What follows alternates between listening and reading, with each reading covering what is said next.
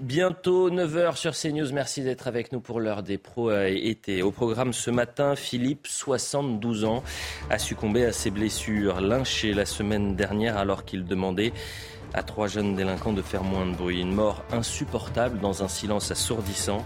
Pourquoi? Pourquoi ce drame n'a pas la même portée que les précédents? On ira euh, euh, sur place rejoindre notre reporter à Vieux-Condé dans le Nord. Si on veut rester fréquentable en 2023 comme en 2005, il ne faut surtout pas dire ce qu'on voit. Alain Finkielkraut dresse son diagnostic des émeutes en France. Nous ne formons plus un peuple, explique-t-il.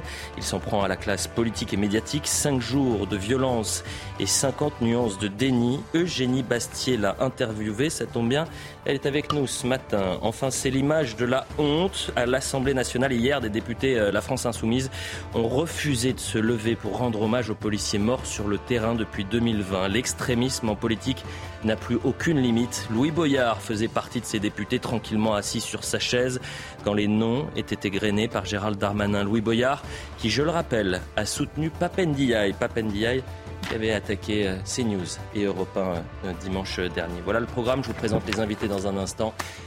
Euh, le point sur l'information, puisqu'il est quasiment 9h avec vous, Audrey Berthaud. Bonsoir, Audrey. Bonjour. Bonjour Eliade, bonjour à tous. Les orages euh, en France, la vigilance rouge a été euh, levée, une mesure rare qui avait été euh, déclenchée hier sur cinq départements de l'Est du pays. L'épisode orageux a causé des dégâts matériels et privé 16 000 foyers d'électricité sans faire de blessés. Aujourd'hui, seul le département des Alpes-Maritimes est toujours en vigilance orange pour canicule.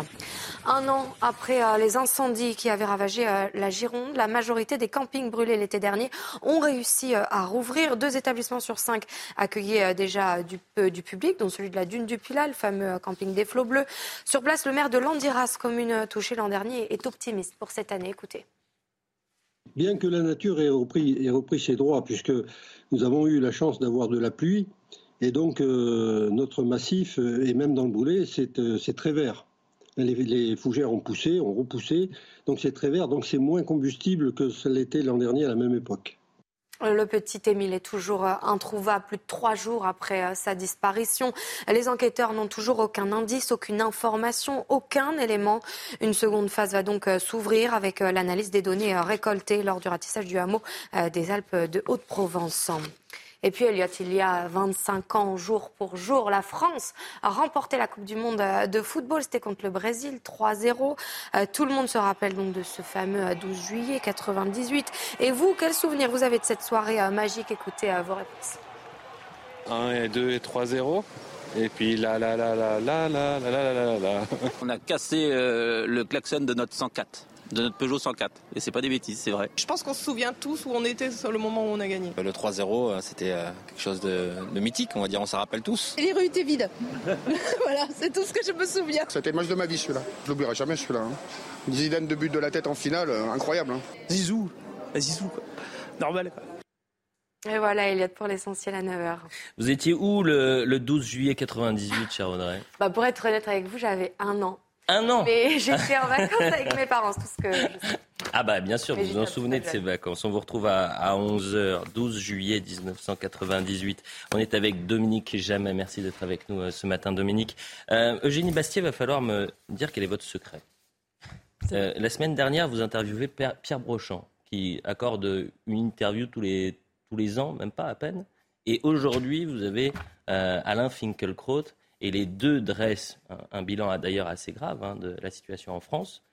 Mais euh, à chaque fois, c'est en quelque sorte ces entretiens, il sort quelque chose, un tournant. Donc qu'est-ce que, comment ça se fait d'ailleurs que Pierre Brochant et, et Alain Finkielkraut euh, J'ai un bon carnet d'adresses. C'est le carnet d'adresses? Quand? C'est le carnet d'adresses seulement? Non, mais euh, j'ai des liens voilà, avec certains interlocuteurs qui me donnent des entretiens et c'est vrai que les deux sont, sont assez très intéressants. D'ailleurs, euh, Alain Finkielkraut cite lui-même euh, Pierre Brochant euh, dans, dans l'entretien qu'il m'a donné parce qu'il a été très marqué par, par, par, ses mots et la manière dont il a formulé la, ce qui s'est passé en France autour des événements des émeutes. Et pourtant, du côté du gouvernement, on temporise. Pour Justement, et c'est ça. Et les deux, en fait, à la fois Pierre Brochant et Alain Finkielkraut, essaient de contrer le contre-récit qu'essaie de mettre en œuvre le gouvernement pour noyer ces émeutes dans dans une forme de déni. ça ne va pas plaire à, à M. Garagnon, vice-président Renaissance des, de 92. Merci d'être avec nous, euh, Martin Garagnon. On vous voit régulièrement chez Jean-Marc Morandini cette euh, saison et euh, on est heureux de vous retrouver ce matin. Contre-récit après les émeutes. Vous, si vous deviez dresser un, un diagnostic rapide, vraiment, en résumer ce qui s'est passé en France je ne suis pas persuadé qu'il s'agisse d'un contre-récit. Simplement, euh, on ne va pas réagir à chaud. Le diagnostic, il est posé, il est plutôt partagé sur ce qui s'est passé. Après, on voit bien qu'il y a effectivement des différentes interprétations et des tentatives de récupération. Euh, il est surtout le temps de trouver des solutions pérennes. On voit bien que la politique de la ville a exprimé un certain nombre de, limites. Euh, on voit bien que le constat de la violence des émeutes urbaines qu'on a vécues et qu'on a vécu tous de manière très dramatique parce qu'on a vu que cette fois-ci, contrairement à ce qui s'était passé en 2005, ça s'est vraiment répandu dans les villes moyennes, dans les centres-villes. Ça n'est mhm. plus uniquement un problème de banlieue, c'est un problème de vivre ensemble. Et que ce problème-là, j'ai vu effectivement les interventions. Qui récupère? Ah bah, y a, on voit bien qu'il y a des récupérations qui sont extrêmement larges. Du, côté de la NUPES, par, mais par exemple, bon, on a vu l'attitude des députés NUPES et des insoumis. Pourquoi, qualifier de récupération à chaque fois qu'un homme politique, d'ailleurs d'extrême Parce qu'à partir du moment où vous prenez un fait divers...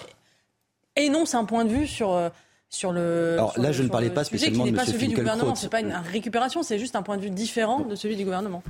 C'est une analyse simplement. Il y a une récupération. Lorsque vous interviewez quelqu'un comme un philosophe, M. Finkielkraut, je, ne l'accuse pas de faire de la récupération. En revanche, lorsque vous avez des députés insoumis qui instrumentalisent euh, ces phénomènes-là, que ce soit du fait divers, que ce soit des mm. émeutes généralisées, oui, il s'agit bien d'une récupération politique. Et on connaît bien le calendrier politique de la France insoumise et de euh, la NUPES sur ce point-là. Et d'ailleurs, on voit bien que la NUPES est extrêmement mal à l'aise. On l'a encore vu hier à l'Assemblée nationale lorsque le ministre de l'Intérieur a égrené le nom de ces policiers morts au service. Voilà. Tout le monde s'est levé, tous les députés se sont levés unanimement, y compris d'ailleurs, il faut aussi le souligner, une députée de la France insoumise, Madame Garrido. Euh, en revanche, les communistes, les socialistes, les Verts se sont levés. Les seuls qui sont restés ostensiblement assis sont les députés de la France insoumise. Pas tous, mais ne vous inquiétez pas, je donnerai euh, certains noms. Mais il y avait évidemment euh, Louis Boyard, Éric Croquerel, Alexis Corbière qui ont refusé. Et on parle euh, d'image de la honte ce matin. on va quand même saluer Nathan Dever et Florian Tardif, excusez-moi, parce que le débat s'est installé avant même qu'on puisse dire bonjour à tout le monde. Ce que je vous propose, c'est qu'avant qu'on revienne sur l'entretien d'Alain Finkielkraut, qu'on fasse un, un bond en 1998, non pas pour parler football, mais parce que c'est lié. Et euh, c'est Tancred Guillotel, l'un de nos journalistes, qui nous a alertés en disant j'ai retrouvé un entretien de Jacques Chirac dans Paris Match, le 23 juillet 1998. Et voilà ce qu'il disait. On a beaucoup parlé d'intégration, du visage moderne d'autres pays offert par cette équipe d'exception. On a eu raison. Bien sûr, tous les problèmes n'ont pas disparu soudainement et l'intégration est toujours à réinventer. Je voudrais dire à tous ces jeunes qui se reconnaissent dans cette équipe tricolore et multicolore que chacun à sa place et dépositaire d'un peu de la fierté de la France. C'est la principale leçon de la Coupe du Monde, une leçon de cœur, de courage et de fraternité mêlée. Une France qui gagne ensemble, au-delà de la nostalgie des lendemains de fête. Je crois et j'espère que nous allons garder, c'est cette phrase qui est importante, j'espère que nous allons garder au cœur cet élan et cette fraternité. Est-ce que 25 ans plus tard, cet élan et cette fraternité de la France, on disait la France black blanc beurre, est-ce qu'on l'a perdu Eugénie Et ensuite, on commence le tour de table, bien sûr. La réponse est assez, euh, est assez évidente. Moi, ce qui me frappe, c'est que, d'ailleurs, je suis allée au musée de l'histoire de l'immigration à Paris. À la fin du musée, vous avez justement cette équipe de 1998 qui est montrée comme finalement euh, euh, l'aboutissement et l'exemple de, des apports positifs de l'immigration. Je veux bien, mais alors, en fait, on, nie l'immigration quand, quand, quand, quand, elle a des impacts négatifs, notamment sur la délinquance ou l'insécurité, et on l'exalte quand elle a des apports positifs. Et c'est ça qui me, c'est ce deux poids deux mesures qui m'interroge, c'est-à-dire que euh, nous, euh, quand, il s'agit de, quand on parle de l'équipe de France, alors nous sommes tous des enfants d'immigrés, mais euh, les émeutiers n'ont rien à voir avec l'immigration. Hmm. C'est toujours ce discours. l'immigration n'est un sujet que quand elle, quand elle est célébrée, encouragée, comme dans ce cas de, l'équipe de France, qui effectivement était un, point cumulant, de mon avis, de l'utopie multiculturaliste. parce que effectivement, derrière, derrière cet indéniable succès, succès de l'équipe de France, cette solidarité, une équipe avec effectivement des gens issus, issus de l'immigration, euh, ça, ça, ne masquait pas tous les problèmes euh, qui. Euh, vous savez, il y a eu 1998, en 2000, je crois que c'est en 2002, le match France-Algérie où on a la Marseillaise, la Marseillaise qui est sifflée et le match qui est interrompu. Et là, on voit bien deux réalités qui viennent se. Mais d'ailleurs, cette expression, la France black blamber, qui ne posait aucun problème en 1998, Je pense, Dominique Jamais, que par idéologie, par dogmatisme, diraient certains, on ne pourrait plus jamais utiliser cette expression-là. Black, blanc, beurre. Plus jamais, je ne sais pas, mais Enfin, en tout cas, aujourd'hui, je suis pas sûr qu'on en fasse un exemple. En, ce moment, en ce moment, c'est pas, c'est pas la couleur du temps, oui. Voilà. Mais, mais je vois bien dans la déclaration de Jacques Chirac toute l'ambiguïté euh, en France à l'heure actuelle et depuis quelque temps des rapports entre la politique et le sport. Le sport est censé être une compétition qui n'a pas grand-chose à voir avec la politique, mais en réalité, le sport est utilisé, et notamment le football, euh, par le nationalisme pour, euh, euh, comment dirais-je, pour enjoliver, pour embellir l'image d'un peuple. La France, si on en croit Jacques Chirac, était un grand pays le 25 juillet 98 parce qu'elle venait, parce que 11 personnes venaient de taper dans un ballon. Quoi Paris 23 match, juillet. 23 juillet. Parce que quelques personnes venaient de taper avec succès dans un ballon. on a, bah si, on, on a les- légèrement caricatural, euh, Dominique Jamais. C'est parce qu'il dit, ah, il dit non, que c'est, c'est- c'est- cette, euh, cette euh, équipe est à l'image de Oui. la société Oui. et de la fraternité, etc. Voilà. Et, et- et en effet, et là, toute l'ambiguïté, parce que les immigrés sont tantôt perçus comme des troubles faits, comme des gens dangereux, comme on le voit à l'heure actuelle, tantôt comme des gens dont il faut s'enorgueillir Mm. lorsqu'il s'agit de champions de sport. Nathan, que reste-t-il de 1998 Cette Oui. France black blanc beurre. Je suis assez d'accord avec vous, c'est-à-dire que fondamentalement, gagner une Coupe du Monde de football, c'est pas ça du tout qui fait la grandeur d'un d'un peuple. Et pourquoi C'est un événement contingent. c'est d'abord, un événement. Excusez-moi, tous les Français aujourd'hui se souviennent, on- on- je ne vais pas vous dire que c'est l'alpha et l'oméga, bien sûr, mais c'est un moment euh, de célébration, de bonheur, de plaisir, euh, et qui, euh, passé la victoire 98, pendant un mois, les gens étaient heureux. Et fiers d'ailleurs de ce que représentait cette équipe de France. On a sûr. depuis. hein. Du point de vue du sentiment d'avoir été fier, d'avoir gagné. Mais si vous voulez, premièrement, c'est un événement assez contingent, assez presque aléatoire. Euh, un- une finale gagnée, ça peut être une finale perdue sur des, sur des paramètres. euh, bon, ça, ça aurait pu être, euh, ne pas être le cas. Et, et surtout, me semble-t-il, ce n'est pas parce que euh, une équipe est grande euh, dans un- une Coupe du Monde de football que le pays est nécessairement grand. Et ce n'est pas parce qu'on a perdu euh, ensuite depuis la, la Coupe du Monde que le pays est nécessairement Donc c'était un fantasme, cette fraternité, cette France. Non, euh, cette blanc. fraternité a existé. Bah, mais je veux dire, excusez-moi, parce là je ne comprends on, pas. on euh, aurait pu, dire. si on avait raté euh, la Coupe du Monde euh, ou si on l'avait réussi en 98, ça n'aurait rien changé à la grandeur de la Mais- France. C'est juste un pur sentiment, une pure célébration. Mais- C'est- c'est- c'est pas- ça ne veut, ça ne veut pas. Moi, je, je suis assez d'accord avec vous. D'autant que d'ailleurs, il y a beaucoup de pays qui gagnent très souvent les coupes du monde du football et qui économiquement, euh, politiquement, etc., sont des pays soit très divisés, soit assez affaiblis. Mais c'est le dernier paragraphe qui est le plus important. C'est la principale leçon de la Coupe du Monde, une leçon de cœur, de courage, de fraternité mêlée. Là, vous dites que c'est finalement quelque chose de euh, finalement pas si important que ça. Une France qui gagne ensemble, au-delà de la nostalgie des lendemains de fête, je crois et j'espère que nous allons garder au cœur cet élan et cette fraternité. Est-ce que cet élan et cette fraternité, 25 ans plus tard, on l'a perdu? Ah Est-ce que cette France-là euh, n'a peut-être, je vous dirais, jamais existé et finalement c'était un fantasme, un rêve La phrase la qui plus, n'a jamais Mais la- la que- plus Attendez, importante, Flo. c'est une France qui gagne ensemble? C'est la portée symbolique qui est Bon. intéressante dans ce qui s'est passé en 98, c'est-à-dire qu'à l'époque, il y avait effectivement des personnes issues de l'immigration euh, qui étaient fiers de euh, porter les couleurs de la France. Et aujourd'hui, euh, quel est le problème dans, dans notre pays C'est qu'il y a une certaine partie de la population, soit étrangère, soit issue de l'immigration, qui n'est pas fière de porter haut les couleurs de la France. C'est ça le problème.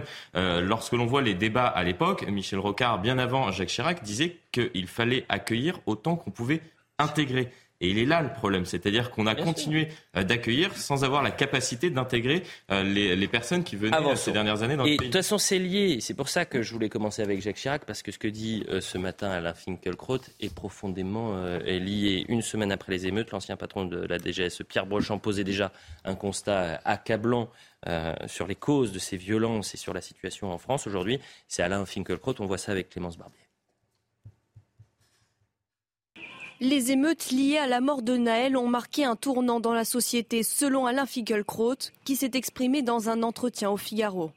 Si comme l'ex-directeur de la DGSE, vous qualifiez les six jours d'émeute de soulèvement contre l'État national français d'une partie significative de la jeunesse d'origine extra-européenne sur votre territoire, votre compte est bon. Si on veut rester fréquentable, en 2023 comme en 2005, il ne faut pas dire ce qu'on voit.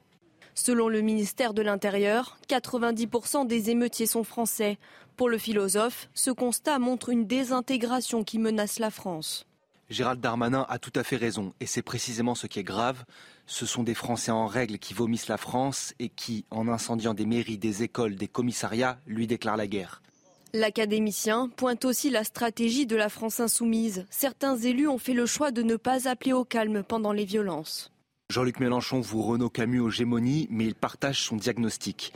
Il croit dur comme fer au grand remplacement. Fort de son score ébouriffant aux élections présidentielles en Seine-Saint-Denis, il mise sur le changement démographique pour accéder un jour au pouvoir. Enfin, la polémique sur la cagnotte en faveur de la famille du policier auteur du tir mortel contre Naël témoigne, selon Ala Finkielkraut, d'une dégradation préoccupante du débat en France. Voilà pour euh, ces, quelques bruits. Vous l'avez interrogé, je le disais, euh, Eugénie Bastier. Ce qui est insupportable euh, à travers le discours de Alain Finkielkraut, c'est que vous avez des gens de terrain qui alertent. Vous avez des spécialistes comme l'ex-patron de la DGSE qui alertent depuis des années. Un philosophe qui vous explique le réel, le factuel, et qu'en face, on vous dit non, mais c'est pas ça. Mais vous, savez, vous savez, moi, quelque chose qui m'a frappé, c'est que l'interview de Pierre Brochant, que j'ai publiée la semaine dernière, a eu un succès phénoménal. Elle a été très reprise, très lue, très commentée. C'est euh, le seul argument qu'a offert la gauche à ce, diagnostic implacable, à cet argumentaire, le seul, la seule critique que j'ai eue sur les réseaux sociaux, c'est Pierre Brochant aurait soutenu Éric Zemmour. Alors déjà, un, c'est faux. Pierre Brochant n'a jamais soutenu officiellement Éric Zemmour. Il n'a soutenu qu'une seule personne, c'est euh, David Lisnard.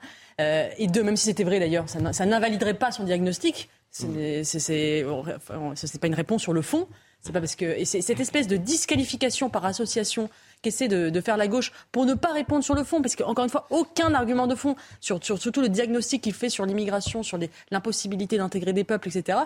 Aucune réponse sur le fond. On disqualifie euh, l'énonciateur plutôt que de répondre sur le fond. Et, ça, ça montre vraiment la détresse argumentative euh, du camp du déni. Et c'est cette culture du déni qui insupporte, que ce soit les hommes de terrain, les spécialistes, les maires ou encore les philosophes. Olivier Marleix, c'était euh, l'invité de la matinée, il en a parlé justement ce matin.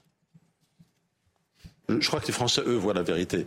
Euh, les Français le savent et donc euh, ils ne sont pas, absolument pas dupes des, propos de Monsieur, Darmanin euh, qui nous parle de Kevin et Matteo. Je pense que ça fait plutôt, ça fait plutôt rire, enfin, sauf à faire, à faire, pleurer parce que c'est la responsabilité du politique quand même de, prendre ses responsabilités.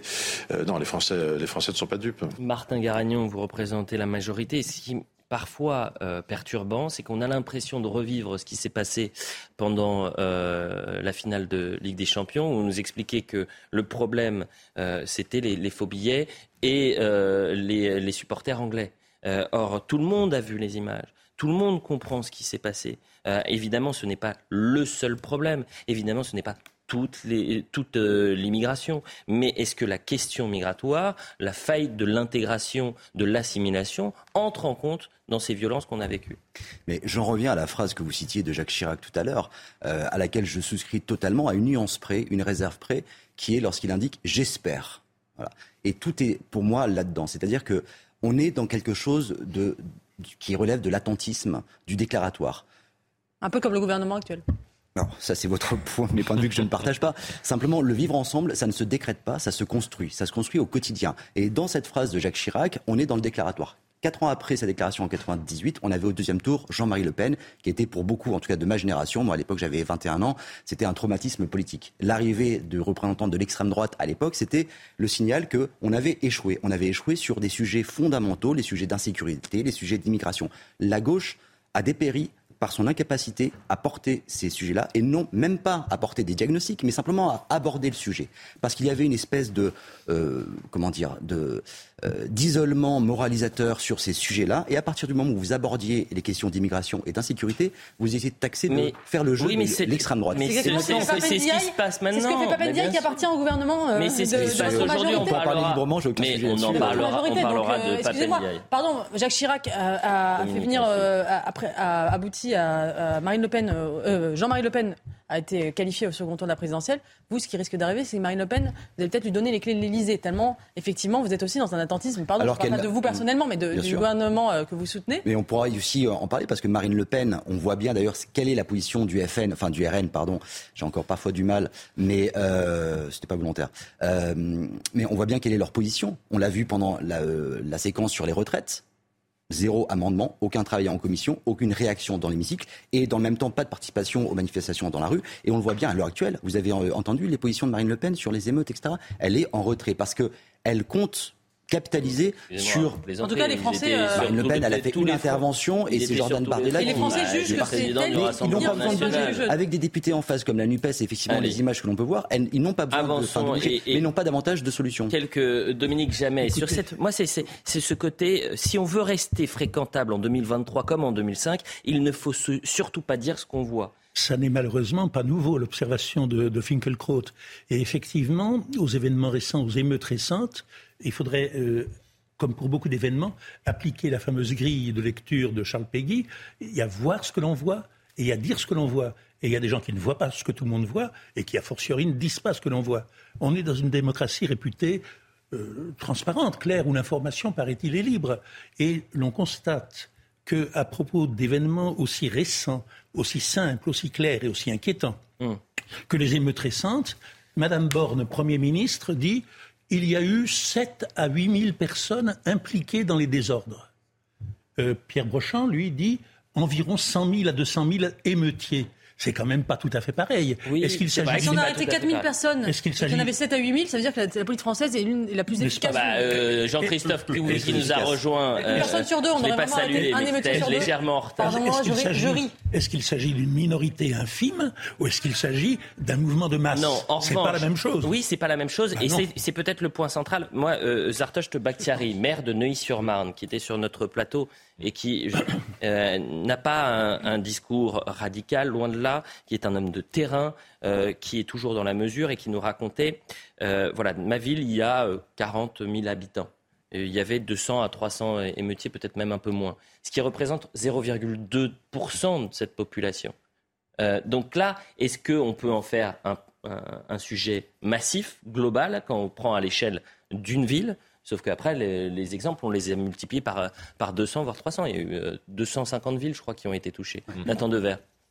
Oui, c'est la bonne question, à mon avis. C'est qu'évidemment, euh, les violences, vous avez rappelé, ce sont des, faits euh, archi minoritaires qui en plus se retournent contre les habitants de ces quartiers-là. Je veux dire, les premières victimes, ce sont les gens qui utilisent les, biens publics qui ont été saccagés par ces, par ces violences. Donc évidemment qu'il ne s'agit pas de, de penser que, que ce phénomène est majoritaire. En revanche, euh, pour que de telles violences puissent naître, pour que, par exemple, aussi, il y ait des mafias de drogue qui puissent se développer euh, euh, parfois de manière très facile dans un certain nombre de quartiers, ça signifie que dans ces quartiers, il y a un vide. Il y a un vide de l'État. Il y a un vide de l'État sous toutes ses formes. Alors bien sûr, je sais qu'un certain nombre d'élus locaux, que beaucoup de maires font tout pour essayer de mettre en place une politique urbaine, pour construire des écoles, des médiathèques, etc.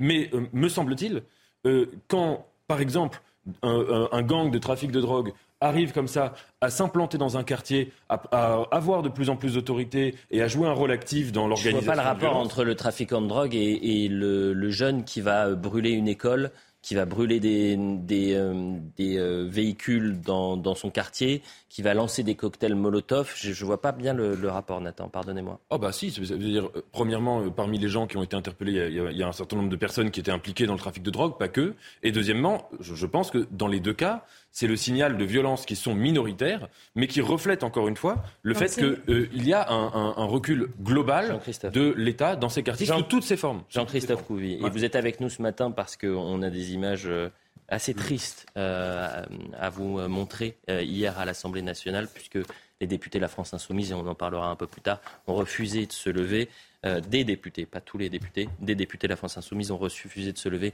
lorsque Gérald Darmanin a rendu hommage aux, policiers morts depuis 2020. Mais sur cette situation sur le terrain, et, mm. notamment cette jeunesse euh, qui euh, est française, mais qui va détester la France au point de brûler des écoles, de lancer des cocktails Molotov sur, sur, vos forces, sur les forces de l'ordre, et parfois extrêmement jeunes d'ailleurs. En fait, la, violence, on le voit depuis quelques années, elle vient d'un vide. Hein. C'est comme ça, en fait, c'est un moyen d'expression. Parce que ces personnes-là, ces jeunes-là, ont 300, 400 mots de vocabulaire. Et donc, quand on n'arrive pas à exprimer, à s'exprimer, on s'exprime par la violence parce qu'on est né dans la violence, on est éduqué par la violence. Mm. En fait, ces gamins, ils sont en pilotage automatique. Et donc, leur, moyen de, parler, c'est je suis plus fort que toi.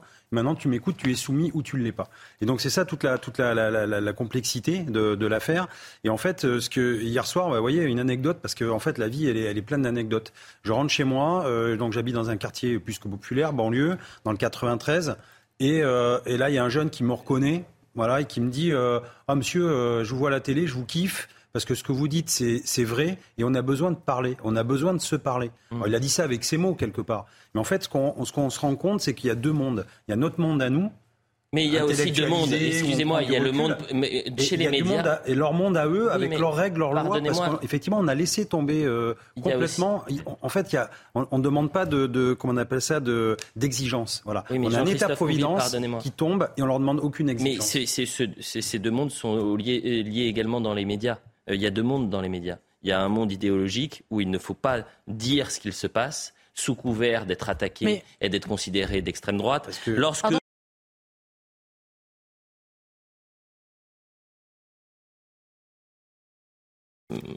considérée comme stigmatisante, choquante, extrémiste par certains. je pense que voilà, et c'est ça qui est euh, insupportable.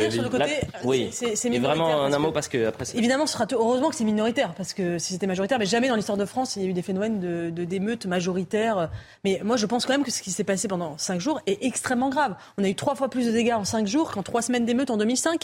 Et euh, ce que dit euh, Pierre Brochant dans l'interview que j'ai faite de lui, il dit c'est probablement les, les, émeutes les plus les plus graves en France depuis, depuis 1789. Oui, c'est vrai. Une mais... touchée. Mais... C'est bouffon. Non, mais la, commune, la commune, croyez-moi, c'est un peu plus grave que ce qui bah, s'est passé. C'était concentré la commune. La publicité. on revient dans un instant. On va parler par on va parler d'une de, de, Philippe, 72 ans. Dominique, s'il vous plaît. Discuter, mais... Euh, la publicité. Bon, on reviendra dans un instant. On va parler. Mais ça va On vous dérange pas, Dominique et Eugénie? Bon, euh, on va faire euh, parler d'une actualité dramatique qui n'a été malheureusement peu traitée euh, et là aussi, c'est une question euh, qu'on va se poser. Pourquoi le drame de Philippe euh, n'a pas inondé les médias hier? Un homme qui est roué de coups, qui est tabassé par trois mineurs. Je crois qu'il y en a un qui a 18 ans. 17 ans. 17, non, c'est 17, 14 et 18. les trois personnes qui ont été interpellées. Pourquoi qu'il y a un majeur Et qui est mort dans, la, dans la nuit de lundi. On en parle juste après la pub.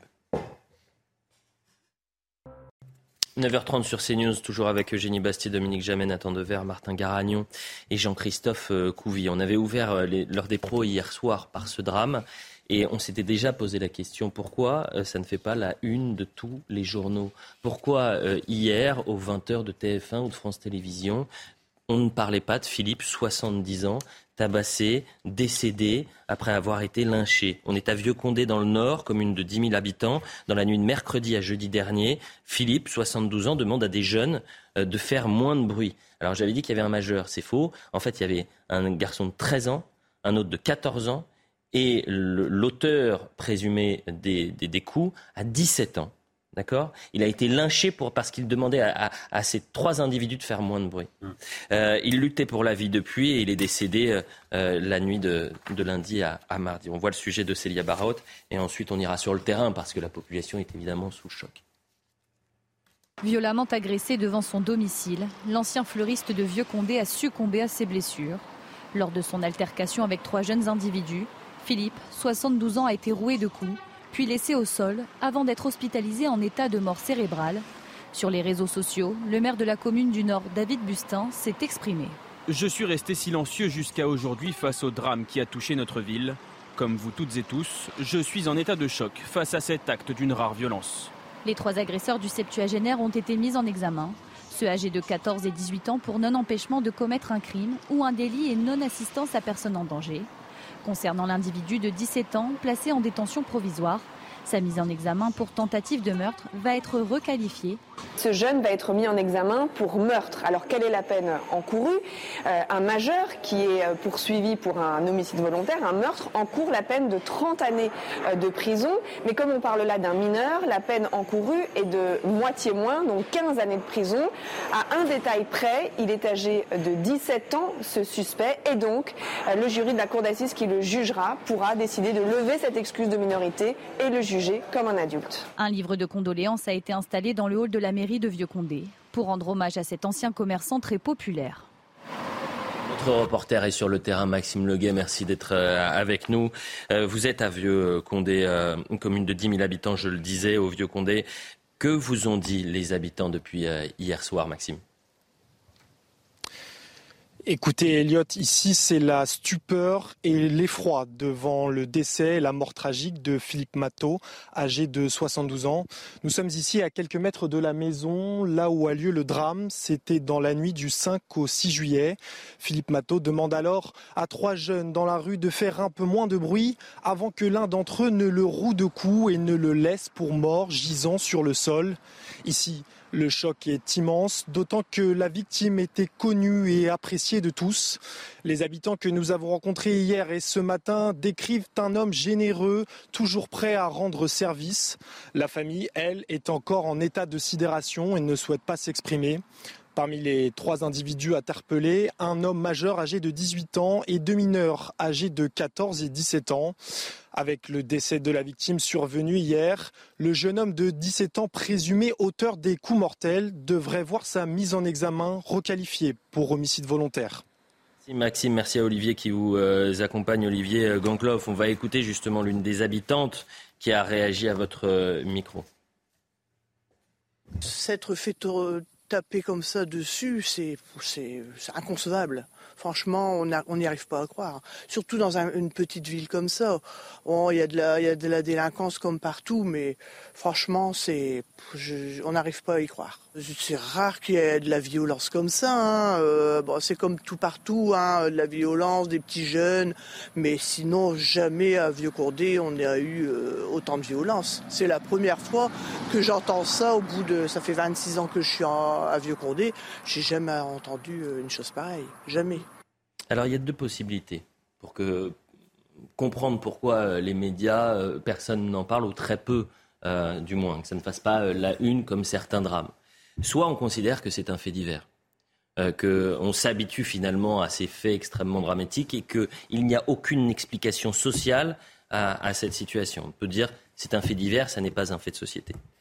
Soit c'est par euh, idéologie, c'est-à-dire qu'il y a des victimes qui marquent plus que d'autres. Et à ce moment-là, Philippe, 70 ans, on le met de côté et on pense aux autres. Gérald Darmanin, qui a réagi toutes mes condoléances à la famille et aux proches de ce monsieur victime d'une agression, d'une lâcheté sans nom. Trois individus ont été interpellés dès la semaine dernière. Ce drame ne restera pas impuni. Et Clément Veil-Rénal a également réagi. Philippe Le Floris, septuagénaire de Vieux-Condé, roué de coups la semaine dernière par trois racailles, à qui il demandait juste de faire moins de bruit devant son domicile, est mort aujourd'hui. La France ne s'embrasera pas. Les ligues immorales ne défileront pas. Qu'en pensez-vous, Dominique Jamais? Écoutez, on a là une nouvelle image d'un pays euh, violent et divisé. Et puis on a ou on n'aura pas, euh, à propos de ce drame, une polémique autour de l'excuse de minorité. Mm. Bon, mais euh, vous, je ne sais pas si vous n'êtes pas pessimiste ou si nous sommes encore en mesure, si nous sommes déjà en mesure, de juger de l'émotion qui va résulter de ce drame. Parce qu'il y a trois types d'exploitation. Il y a ce genre d'histoire. Il y a l'exploitation politique. On verra ce qu'il en est. Il y en aura. Il y a l'exploitation médiatique qui pour l'instant est défaillante, mais il y a le retentissement dans la population.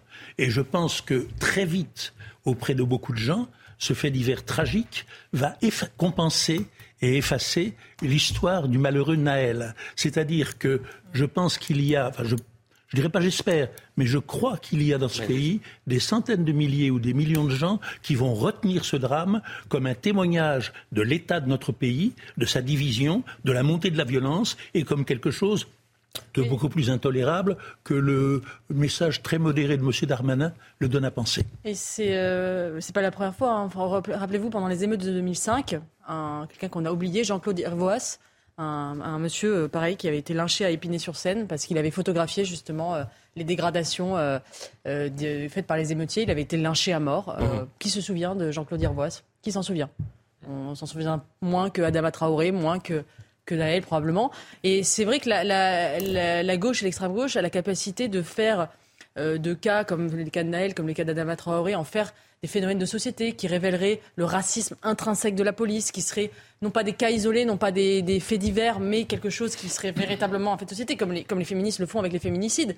Mais là, face à ces, cas, effectivement, de violence inouïe, de lynchage de personnes âgées, eh bien, euh, il n'y a pas de. la, gauche, l'extrême gauche dit euh, fait divers, effectivement, ça n'a rien de. Ça n'a rien de systémique, ça n'a rien d'un fait de société. Ça ne représente pas. on n'a pas de réponse à vous savez, avoir sur Pierre Bourdieu disait le fait divers fait diversion. il a toujours, l'extrême gauche a toujours dénoncé l'exploitation par la droite et par l'extrême droite des faits divers, des faits d'insécurité qui, qui, ne seraient pas un phénomène systémique de société. Moi, je crois qu'ils ont tort. Fabien Roussel, quelques réactions politiques ce matin. Fabien Roussel qui a réagi après ce drame. Je voudrais revenir sur un drame qui s'est produit dans ma circonscription. Oui. À Vieux-Condé. À Vieux-Condé. Euh, je sais que vous en avez parlé sur votre antenne. Dans nos journaux ce matin, effectivement. Mais euh, cet homme euh, qui a été battu à mort, sauvagement battu, et qui est décédé des suites de ce passage à tabac. Un retraité âgé de 72 ans. Voilà, ça s'est passé dans ma circonscription, à Vieux-Condé. Et je voudrais dire ici d'abord toute mon émotion et ma colère. Euh, c'est d'abord ce que ressentent les habitants de cette commune de Vieux-Condé, le maire, David Bustin, que j'ai eu au téléphone. C'est un, c'est un acte de barbarie et véritablement j'appelle la justice à une extrême sévérité à l'encontre de, des auteurs de cet acte barbare. C'est véritablement c'est dur, voilà, c'est dur, c'est odieux. On vous sent marqué particulièrement, Fabien je, je pense à sa femme, à ses enfants, ses petits-enfants. Euh, et il faut vraiment que, la justice soit extrêmement sévère et, que ça se sache parce qu'on ne peut pas laisser passer euh, une telle horreur. Voilà. Énormément d'émotions, de dignité du côté de Fabien Roussel. Euh, espérons que, à gauche, toute la gauche, puisse tenir ce même discours et la même dignité et la même décence. Je pense que vous rêvez là, mais euh, on verra bien. En tout cas, euh, ce qui est sûr, c'est qu'en 2023, en France, on peut mourir sous les coups simplement pour vouloir vivre tranquillement dans sa maison. C'est ça qui euh, pose problème. C'est ça qui, à mon sens, malheureusement, devient une sorte enfin, on ne doit pas s'habituer à, cette violence quand j'entends, euh, enfin, vous avez dit que les propos de M. Darmanin étaient assez modérés. Moi, je connais son attachement à son territoire au nord. Je pense qu'il y a beaucoup d'émotions et que euh, justice sera faite. Chez simplement, et tout à fait chez Fabien Roussel aussi, parce qu'il incarne aussi une gauche qui n'est pas cette gauche militarisée. Mais simplement, là, on parlait des conséquences de, enfin, la, la justice. Mais la justice, c'est le dernier maillon de la chaîne. C'est ce qui vient sanctionner. Mais le problème, en fait, c'est il faut remonter cette chaîne. C'est comment est-ce qu'on explique Et effectivement, il faudra aussi que l'on parle de l'excuse de, minorité. Il faudra aussi qu'on m'explique où sont euh, les parents euh, dans ces situations-là. On en a parlé pendant les émeutes, mais reparlons-en aussi. Vous avez là des gamins de 13 et 14 ans qui sont le soir dehors, qui visiblement foutent le bordel. Hein, euh, n'ayons pas peur des, termes, qui L'auteur présumé des faits à 17 ans. Voilà. Et les autres sont mis en, examen pour non-assistance à personne en danger, empêchement de commission d'un crime, etc. Mais dans il faudra aussi se poser effectivement cette question-là. Et simplement un mot pour, mm. pour terminer par rapport à ça. Euh, n'ayons pas peur d'entrer dans un rapport de force. C'est-à-dire que l'état de droit ne, doit pas en aucun cas être un frein à l'action politique. Ça, c'est des mots. Est-ce qu'il faut, est-ce qu'il faut, selon vous, lever l'excuse de minorité? À, mon sens, oui. Mais je pense que, enfin, je laisserai les députés en, débattre. Mais je pense qu'effectivement, dans ces cas-là, notamment, ça me paraît indispensable. Sinon, quel est le message que l'on envoie? Juste un mot. Dans l'état actuel de nos informations, on ne sait pas précisément le profil, vous voulez dire on ne, sait pas précisément qui sont les agresseurs. Et on va justement avoir Noémie Schulz qui va nous donner les détails. D'accord. Parce que évidemment, on a besoin de tout comprendre. Exactement. On a besoin de savoir. Et, parce que... suivant ce que sont les agresseurs, euh, on verra ce que seront les répercussions. Et connaissant la France comme nous la connaissons, vivant en France comme nous y vivons, on peut prévoir que ce drame ne donnera pas lieu à des émeutes, mais il se traduira peut-être dans les votes. Eh ben, euh, enfin, c'est dans 4 ans, 2027. Hein, non, Comment c'est 2027, c'est encore loin euh, pour, non, il y a des élections avant. Ah euh, oui, peut-être. Mmh. Euh, en, en, tous les cas, ce qui est frappant, c'est, je le dis, hier soir à 20 h nous étions les, les seuls, si je ne m'abuse, à, à, ouvrir par, par ce, ce, ce drame. Et, et, Philippe. Mais le bouche à oreille, ça existe aussi. Mais non, mais c'est ça qui est, qui, qui est perturbant. C'est de se dire, mais pourquoi cet homme qui n'a rien demandé, qui, a juste, euh, qui est juste allé voir des, des, jeunes pour leur dire faites moins de bruit à, je crois, 23 heures, qui se fait lyncher, qui lutte pour la vie. Alors ce week-end, enfin le week-end dernier, euh, l'information, France Télévisions en avait fait un sujet. Euh, attention. en disant qu'il avait été lynché, etc. Ils avaient expliqué ce qui s'était passé. Mais hier, lorsque on apprend le décès de Philippe, on est les seuls à ouvrir la Je ne pense pas que le Festival d'Avignon fasse une minute de silence pour Philippe. Et pourquoi Alors qu'ils ont ouvert le Festival d'Avignon avec une minute de silence pour Naël. Voilà, je dis juste ça. Et c'est ça qui, en fait, c'est ce qui est terrible, c'est qu'on en vient malheureusement à, à, à, comparer l'émotion dans des oui, drames. c'est- c'est la Alors qu'il faudrait avoir la même émotion tout le temps. Il faudrait essayer de pouvoir débattre à chaque Et fois. c'est ça qui est dramatique, c'est maintenant il y a des, sans c'est- c'est la, idéologie, politique- c'est la polarisation dogmatisme. politique est partout, euh, ce que vous mangez, même dans les faits divers que vous commentez, c'est-à-dire qu'il y a les faits divers de droite et les faits divers de gauche, et on ne peut pas s'émouvoir euh, pour l'un et pour l'autre. Et alors la France insoumise euh, va ne s'émouvoir que par, par- que pour les gens qui sont tués par les policiers, et euh, d'autres d'autres franges politiques ne vont s'émouvoir que pour les, par les gens tués Moi, par les moi, j'écoute, j'écoute depuis tout à l'heure, effectivement, et moi, ce que je vois, c'est qu'aujourd'hui, la politique, c'est du marketing. C'est-à-dire que la politique, c'est qu'est-ce que ça va me rapporter Si je dis ça, qu'est-ce que je vais toucher comme, euh, comme, euh, comme personnes qui vont voter pour moi Est-ce que ça, ça va me rapporter quelque chose ou pas Moi, je vous entends, monsieur, tout- depuis tout à l'heure. Enfin, je, je, je vous fixe pas vous personnellement, mais en fait, il y a beaucoup. Il faut se questionner. Il y a des questions. On doit se poser la question. Mais ça fait 30 ans qu'on se pose Mm. des questions.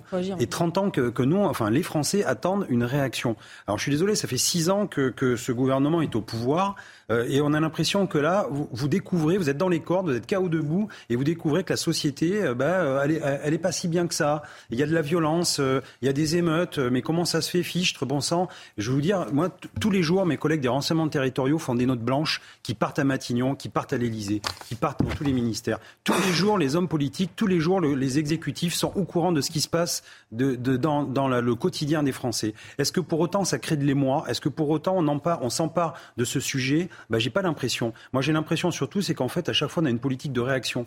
Et moi j'aimerais bien qu'on ait une politique d'action. Et, et- et- à un moment donné les, les- césures entre la gauche, la droite, le centre. Alors oui l'extrême gauche et l'extrême droite récupèrent. Forcément ils récupèrent ce qui les intéresse pour gagner des voix. Et en fait au milieu il y a le gros euh, centre mou là où personne ne réagit trop. Moi j'entends la dame euh, qui disait tout à l'heure, oui bah ici comme partout, elle dit d'ailleurs, il y a de la délinquance, mais c'est Mhm. comme partout. Donc en fait c'est fataliste. C'est- tout la fait. fatalité est là, c'est il y a de la délinquance partout, mais bon, on l'a, on l'a accepté dans notre vie quotidienne. Mais moi, ça, ça me révolte. Noémie Schulz est avec nous du service police-justice de CNews. Euh, on a besoin de faire le point. Est-ce que vous avez des informations sur le profil euh, des euh, personnes qui ont été euh, interpellées après la- le lynchage de, de Philippe, 72 ans, euh, lynché, je le rappelle, la semaine dernière dans, dans la soirée de mercredi à jeudi?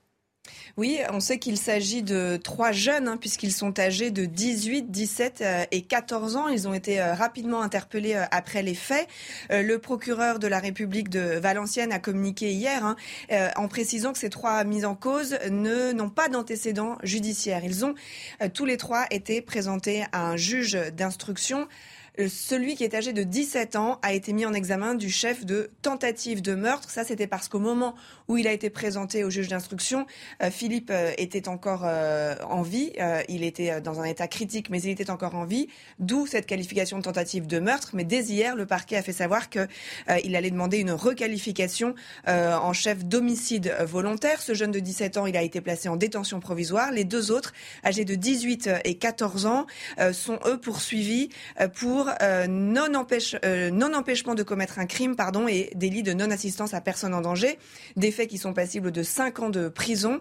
Le premier a été placé sous contrôle judiciaire. Le second a fait l'objet euh, d'une mesure judiciaire éducative provisoire. Ça veut dire euh, il y a toute une série d'interdictions, mais le parquet avait demandé hein, le placement en détention provisoire du jeune homme de, de 18 ans et a fait appel du placement sous contrôle judiciaire. Donc on verra quelle décision sera prise concernant ce, jeune euh, Voilà donc pour les, faits qui sont reprochés à ces trois jeunes et pour le moment les suites judiciaires euh, qui sont apportées.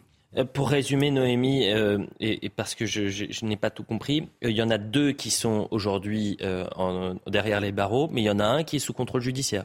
Non, il y en a un qui est derrière les barreaux, celui de 17 ans, celui qui a porté les coups, celui euh, qui va être poursuivi euh, pour euh, homicide. Lui, il est en détention provisoire. Les deux autres ne sont pas soupçonnés d'avoir frappé Philippe. Ils ont assisté à la scène. Ils n'ont pas empêché leur copain de porter ses coups. Et c'est pour ça qu'ils sont poursuivis pour non-empêchement de commettre un crime et non-assistance à personne en danger. Celui de 18 ans, le parquet avait demandé son placement en détention provisoire, mais il a été décidé de le, le placer sous contrôle judiciaire. Je n'ai pas euh, le, périmètre exact des interdictions de, ce qu'il a le droit de faire ou de ne pas faire, mais il est sous contrôle judiciaire. Le troisième, âgé de 14 ans, là il est euh, plus jeune et c'est sans doute ce qui explique que lui a été euh, placé, a fait l'objet d'une mesure judiciaire éducative provisoire. Et le parquet précise que cela leur impose une série d'interdictions. La première étant évidemment sans doute de se rencontrer pour pouvoir échanger sur ce qui s'est passé, mais sans doute aussi de se rendre sur les lieux de la la scène de crime. Enfin voilà, je, n'ai pas le, détail, mais un seul à l'heure actuelle est en détention provisoire. Mais le parquet indique qu'il voulait aussi la détention provisoire pour celui qui est âgé de 18 ans et qu'il a fait appel du placement sous contrôle judiciaire. Eh bien, écoutez, merci pour toutes ces précisions, Noémie. Chacun se fera son avis. Vous avez donc un homme de 72 ans qui est battu à mort. Vous en avez un qui est l'auteur présumé des faits, et il y en a deux qui euh, assistent à la scène. Il n'y en a qu'un seul aujourd'hui qui est derrière les barreaux en, détention provisoire. Après, chacun se fait son avis. Mais c'est factuel. Nathan Dever. Oui, alors déjà, ces, faits sont particulièrement, euh, particulièrement barbares. Ce qui, est, terrible, c'est cette idée d'un meurtre absolument, euh, mm. absolument gratuit. je comprends, j'imagine très très bien ce qui a dû pousser ce, euh, Philippe a, demandé à ces jeunes d'arrêter de faire du bruit. Je, vois très bien la scène. Enfin, on imagine bien. Scène à laquelle on assiste tous les jours. Quand on prenait le métro, le RER. Tout à fait. Oui, des gens. Oui, oui. C'est pour ça que je dis que je l'imagine bien, parce que des gens qui font du bruit, qui dérangent tout le monde, on voit très bien à quoi, ça, ça, peut ressembler, et que ça puisse qu'une scène comme ça, qu'une scène quotidienne puisse basculer vers un meurtre absolument euh, terrible, euh, où un jeune tue, quelqu'un qui pourrait être son grand-père. C'est absolument horrible. Je suis d'accord avec ce que vous disiez tout à l'heure sur le fait de dire c'est tellement triste que dans le débat public, parfois, il y a une forme de polarisation, de l'indignation, et qu'on ne puisse pas s'indigner tout autant pour un meurtre, euh, entre guillemets, euh, de gauche ou un fait divers, entre guillemets, de droite. Je suis parfaitement d'accord avec vous. Je vais vous expliquer comment ça se passe dans certaines rédactions. On va dire, mais attendez, euh, Philippe, ça arrive tous les jours. Bon, bah, qu'est-ce que vous voulez dire à ça? Bon, bah, écoutez, c'est un fait divers, on ne va pas commencer à faire des sujets pour tous les faits divers. Sinon, à ce moment-là, il faudrait faire pour celui qui s'est passé la semaine dernière et celui de la semaine d'avant et la semaine d'avant. Voilà ce que c'est l'état d'esprit chez, dans, certaines, euh, dans, certaines rédactions. Et c'était justement le point, moi, sur lequel je voulais venir pour répondre à ce que disait euh, Eugénie tout à l'heure. Vous souleviez une contradiction qui, à mon avis, est importante. C'est que euh, une grande partie de la gauche, notamment après Bourdieu, a dit, et à mon avis, avec a raison, que les faits divers, fallait faire très attention quand on part des faits et qu'on va vers les idées politiques. Hmm. Et que justement, c'est ce que disait Bourdieu, les faits divers sont des faits diversion. Hegel disait plus ou moins la même chose. Euh, un fait divers, il suscite une émotion intense. Et à partir de là, la volonté de généraliser et de regarder la politique à travers l'angle des faits divers, c'est dangereux. Je suis d'accord avec vous pour dire qu'une partie de la gauche euh, euh, ne respecte pas ça sur un certain nombre de faits divers qui pourraient aller dans son sens. vous avez cité le, le, le, le, fait que, parfois, quand il y a des affaires de violence policière, euh, on peut voilà avoir cette tendance-là à vouloir généraliser. Vous avez cité, oui, alors les féminicides, parfois, c'est surtout fait avec les statistiques annuelles. Mm. Donc là, c'est différent parce qu'on a un regard généralisant et pas un regard de l'indignation. Mais à mon avis, moi, la conclusion qu'il faut avoir, c'est pas de se dire que Bourdieu avait tort de dire que les faits divers étaient des faits diversion. Mais en, revanche, c'est de dire que ceux qui, mm. qui, n'appliquent pas ça ont tort. Moi, je pense qu'il faut vraiment être très très méfiant vis-à-vis de cela, c'est-à-dire qu'une émotion évidemment qu'elle est intense, évidemment que sur le plan individuel, on a envie, on, est, on a une indignation, on a parfois même des pulsions de vengeance, et c'est tout à fait humain. Et je pense que quand on fait de la politique, on doit s'imposer un recul par rapport à ça, que ce soit un fait divers qui va dans le sens, entre guillemets, d'un combat de gauche ou de droite, c'est pas du tout le sujet. Vous pouvez aussi euh, euh, avoir un semblant d'humanité et euh, adresser un message de condoléance ou euh, montrer votre émotion, marquer votre émotion, appelant à une justice exemplaire ou euh, appelant à ce que justice soit faite. Attendez un instant, juste que justice soit faite. Moi, par exemple, Sandrine Rousseau, qu'on entendra dans un instant, qui hier, je, je la cite, a égrené le nom de toutes les personnes qui sont décédées après des actions de la police. Voilà ce qu'elle dit à l'Assemblée nationale. Sandrine Rousseau qui tweet plus vite que son ombre. Je regardais pour voir si elle avait rendu hommage à euh, Philippe, 72 ans, qui est lynché. Non, elle ne le fait pas. Euh, Jean-Luc Mélenchon, je regardais pour voir s'il y avait un, tweet de Jean-Luc Mélenchon. Non, il ne le fait pas. Voilà, c'est ça la situation. Et c'est ça qui est assez euh, perturbant. Ce que je vous propose juste, c'est qu'on écoute Olivier Véran parce qu'il a réagi ce matin, le porte-parole du gouvernement. Les pensées ce matin vont, faire, euh, vont vers ce fleuriste euh, qui s'appelle Philippe, cet homme. c'est un homme de 72 ans qui a été passé à tabac et qui est mort. Non, pas, pas passé à tabac, tué avec les poings et les pieds par un mineur de 17 ans devant euh, deux de ses copains de 14 et 18 ans. Il leur demandait de faire moins de bruit. Parce qu'il leur a demandé de faire moins de bruit. Un homme qui était manifestement euh, adoré dans son village, euh, qui faisait partie intégrante de la société. Pourquoi je parle de cela? Parce qu'au-delà de la douleur qu'on ressent tous pour lui, ses proches, sa famille, ça atteste aussi de cette ultra-violence, de cette violence décomplexée contre laquelle nous devons lutter avec détermination et nous le faisons. Et j'attends également le tweet de Kylian Mbappé J'attends le, tweet de Kylian Mbappé qui va euh, rendre hommage à cet homme de, 72 ans qui a été lynché euh, alors qu'il n'avait rien demandé, si ce n'est que de faire moins de bruit dans, sa rue. En fait, les Français, ils ont besoin d'une chose, de fermeté et de justice. La gauche a ouvert la boîte de Pandore de la concurrence victimaire. Alors maintenant, c'est vrai qu'on ne peut plus euh, tolérer que, que, cette gauche qui s'indigne matin, midi et soir quand il y a des, des, des, gens qui sont tués par, les, par la police ne réagissent pas quand ce sont effectivement des gens lambda qui sont tués par des racailles. Ce, que, ce que vous disiez, Nathan, ce que vous disiez, Nathan Devers, est tout à fait juste et éclairant sur le plan des idées générales. Mais il n'empêche que certains faits divers ne sont pas de simples faits divers et ont une signification sociale ou politique et donc des implications que l'on peut comprendre parfaitement.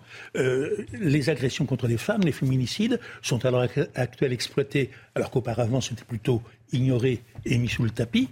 Mhm. avec des intentions politiques. Est-ce que c'est toujours, ou sociopolitique, est-ce que c'est toujours justifié? Je ne sais pas. Mais là, dans l'affaire qui nous occupe ce, matin, il paraît évident qu'il euh, euh, il me paraît clair, probable, probable, pour être modéré, qu'elle va déclencher des réactions d'ordre sociopolitique chez énormément de gens qui verront un fait divers significatif et typique qui de la France où nous vivons. Qui ont besoin de, protection, qui ont besoin euh, d'avoir des politiques qui, qui arrêtent ces, indignations à géométrie variable, d'avoir des médias qui parlent de tous les sujets, de tous les drames, qui ne mettent pas ces sujets-là en se disant bon bah c'est euh, dans le Vieux Condé, c'est une commune de 10 000 habitants, euh, on, a autre chose à, traiter, c'est un fait divers. La publicité. On revient dans un instant. Je sais que vous avez tous envie de réagir, mais la publicité, là, on est obligé. Euh, on va voir euh, une image. Franchement, euh, elle est triste, en fait. Ce qui s'est passé hier à l'Assemblée nationale, c'est juste triste.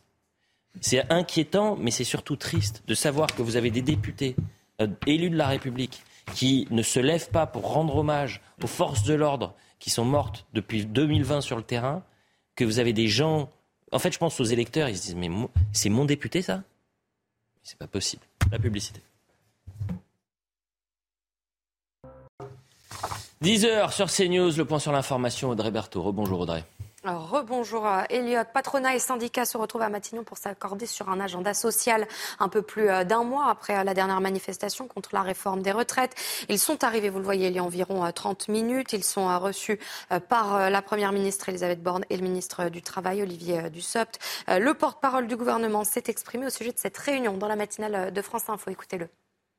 C'est un jour important dans l'histoire sociale contemporaine de notre pays. C'est un jour où l'ensemble des forces syndicales et patronales réunies vont rencontrer la Première ministre et le ministre du Travail pour pouvoir parler de ce qui compte pour les Français, c'est-à-dire la qualité de leur vie au travail. Ce qui va se nouer, ce sont les prémices d'un véritable pacte de la vie au travail vont être abordés des sujets du quotidien. Et les Français qui nous écoutent euh, en ce moment euh, doivent le savoir. On va parler emploi des seniors, on va parler compte épargne-temps, on va parler formation, on va parler reconversion professionnelle. Un septuagénaire a été euh, battu à mort à Vieux-Condé, dans le Nord. Il avait demandé à un groupe de jeunes de faire moins de bruit devant son domicile. Les jeunes s'en sont pris à lui jusqu'à le plonger en état de mort cérébrale. Il a succombé à ses blessures la nuit dernière. Écoutez le témoignage d'une habitante. Ça nous a choqué tout ça. Parce que c'est pas normal de faire des choses comme ça. C'est pas normal, on leur, dit de partir parce qu'il fait du bruit et puis, et puis qu'il se rue comme ça sur lui, c'est honteux. J'espère que la justice elle fera bien son travail. Parce qu'il faut donner un exemple, monsieur. Hein? Voilà et deuxième euh, jour du sommet euh, de l'OTAN, les Occidentaux présenteront un plan d'engagement à long terme pour la sécurité euh, de l'Ukraine. Des engagements attendus pour l'Ukraine. Volodymyr Zelensky espère obtenir un calendrier précis pour l'adhésion de son pays à l'Alliance. Enfin, les eurodéputés décident aujourd'hui du sort d'une loi visant à restaurer euh, les écosystèmes. C'est un texte phare du pacte vert de l'Union européenne auquel euh, la droite s'oppose. Cette législation imposerait aux États membres, par exemple, des euh, objectifs de restauration des terres et espaces marins abîmés par la pollution. Et d'ailleurs, il y a une formidable tribune sur ce sujet à, lire dans le, Figaro.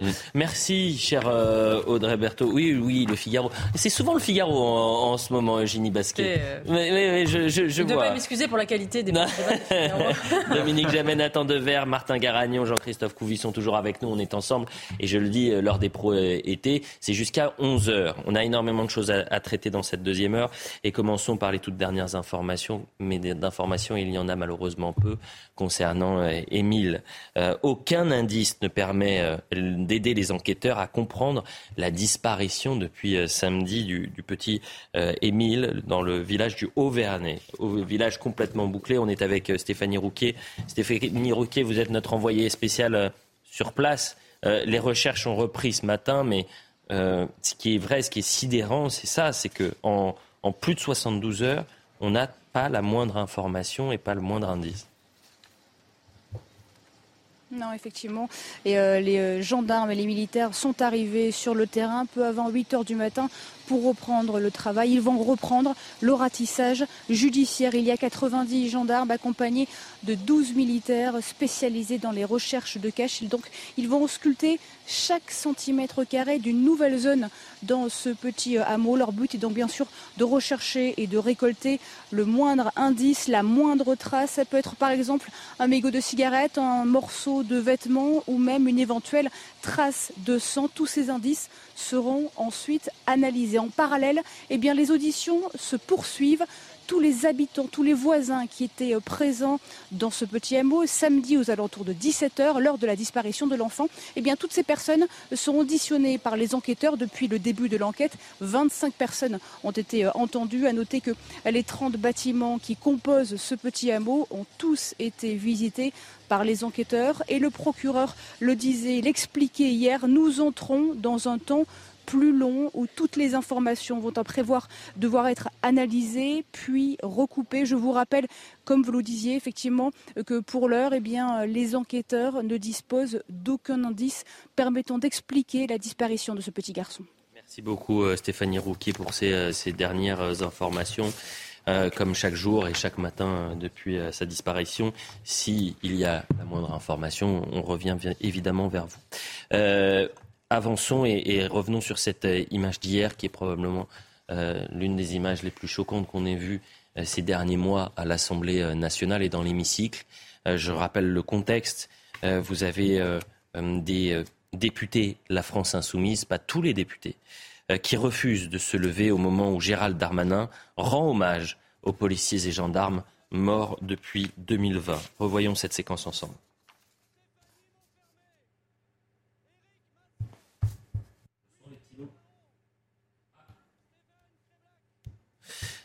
On va revoir cette, cette séquence dans, dans un instant. Peut-être euh, en un mot, euh, Jean-Christophe Couvi, qu'est-ce que vous avez ressenti lorsque vous avez vu cela? J'ai eu beaucoup de peine pour, pour les collègues qui sont, qui sont morts en service, effectivement, parce que, parce que quand on est policier, on sait qu'on risque sa vie, on sait qu'on peut payer le, tribut le plus ultime, euh, c'est verser sa vie pour, pour sauver d'autres personnes. Voilà, Moi-même, j'avais assisté à, l'enterrement d'un des collègues euh, au Mans, je m'en rappelle. Euh, ça m'avait vraiment touché de voir la famille derrière avec les trois enfants euh, qui, qui, suivaient. C'était juste après le confinement, voilà.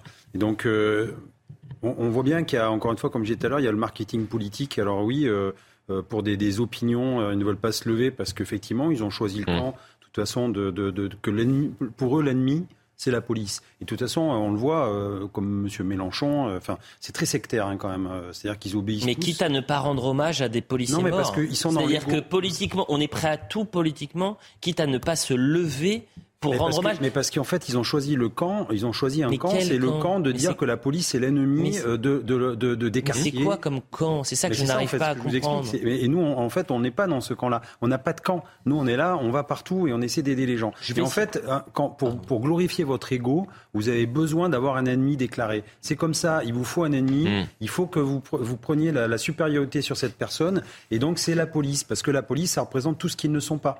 Ça, ça représente bah, justement l'honnêteté, ça représente euh, le fait d'aller tout le temps dans les quartiers. Là, vous voyez, le, petit Miloud, je reprends, euh, qui est, qui, est, décédé en février à Bagatelle, à Toulouse. Il s'est fait, il s'est fait tabasser par une bande. Euh, il y a une omerta dans le quartier. Le, les parents d'ailleurs sont, sont, sont, demandent justement à, à, ce que les, les, langues se délient. Mais j'ai pas vu encore une fois euh, la LFI, l'ultra gauche aller dans ces quartiers-là pour essayer d'apaiser les choses. Au contraire, ils savent que faire, c'est monter les uns contre les autres. Et on en a marre de ce conflit, de cette cité qui est toujours, j'allais dire, dans le conflit et la tyrannie. Gérald Darmanin, c'était hier. Regardez cette séquence.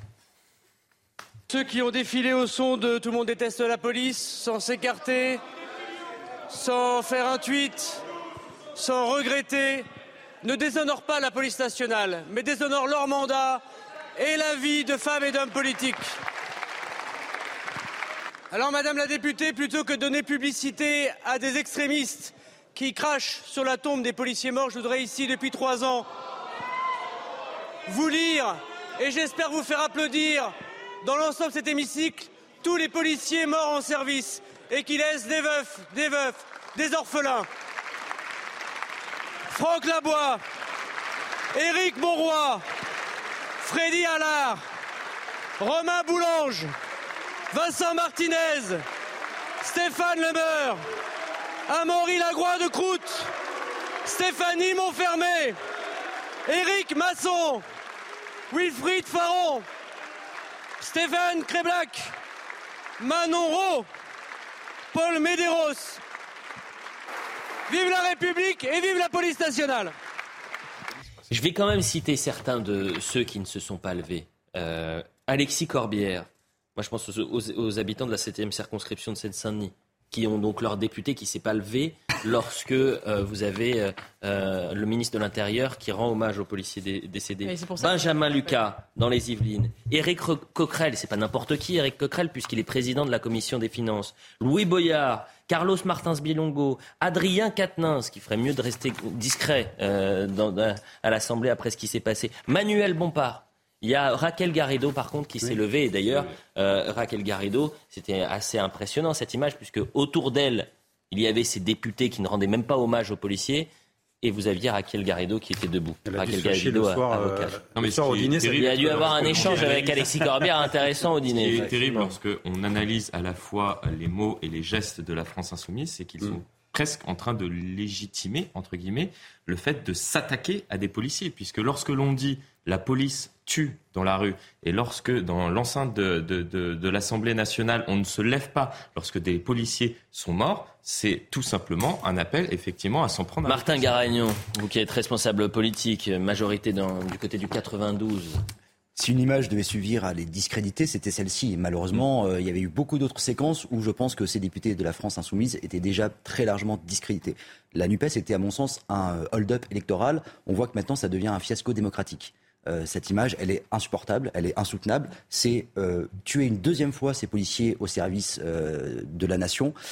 C'est, bon, ça ne s'explique pas. Pourquoi est-ce que ces députés-là, ceux notamment que vous avez cités, ne se sont pas levés? Mais tout simplement parce que électoralement, ils considèrent qu'ils ont plus à gagner en restant assis qu'à se lever en soutien aux forces de l'ordre. Parce qu'ils considèrent que dans leur circonscription, leurs électeurs, et j'espère que si demain... Sinon, c'est, moi, vous me terrifiez, pardonnez-moi maintenant, ah, Martin Garagnon. Si les habitants de ces circonscriptions-là sont heureux de voir que leur député ne s'est ah. pas levé lorsqu'on rend hommage à des policiers, moi je ne peux pas croire ça. Ce que je dis, c'est que je pense que dans leur esprit, ils considèrent qu'ils ont électoralement plus à gagner en restant ainsi qu'à se lever. Et j'espère une fois de plus que, que leurs, leurs, électeurs, si demain nous avions une élection, leur donneront tort et les sanctionneront très lourdement parce que ce comportement est irresponsable et on voit bien, et je maintiens ces propos et on va menacer euh, euh, d'attaques en diffamation, etc. Mhm. Je maintiens que euh, Jean-Luc Mélenchon et sa secte, parce qu'effectivement le terme a été utilisé sur ce plateau et je pense que ça correspond bien au fonctionnement interne de la France insoumise, Jean-Luc Mélenchon et sa secte sont en dehors du champ républicain. C'est désormais clair et net, on l'avait vu auparavant, on l'a vu lors de la séquence des retraites.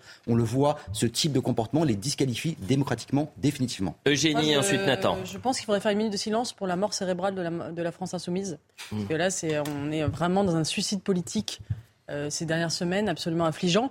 Mais moi, je trouve que le, vrai scandale, enfin le vrai scandale, non. Euh, le, ce qui, moi, ce qui m'a choqué, c'est qu'il y ait une minute de silence pour Naël organisée à l'Assemblée nationale, pardon, mais je, la de Naël était tragique. Euh, elle a, c'était un drame national, il y a eu une émotion.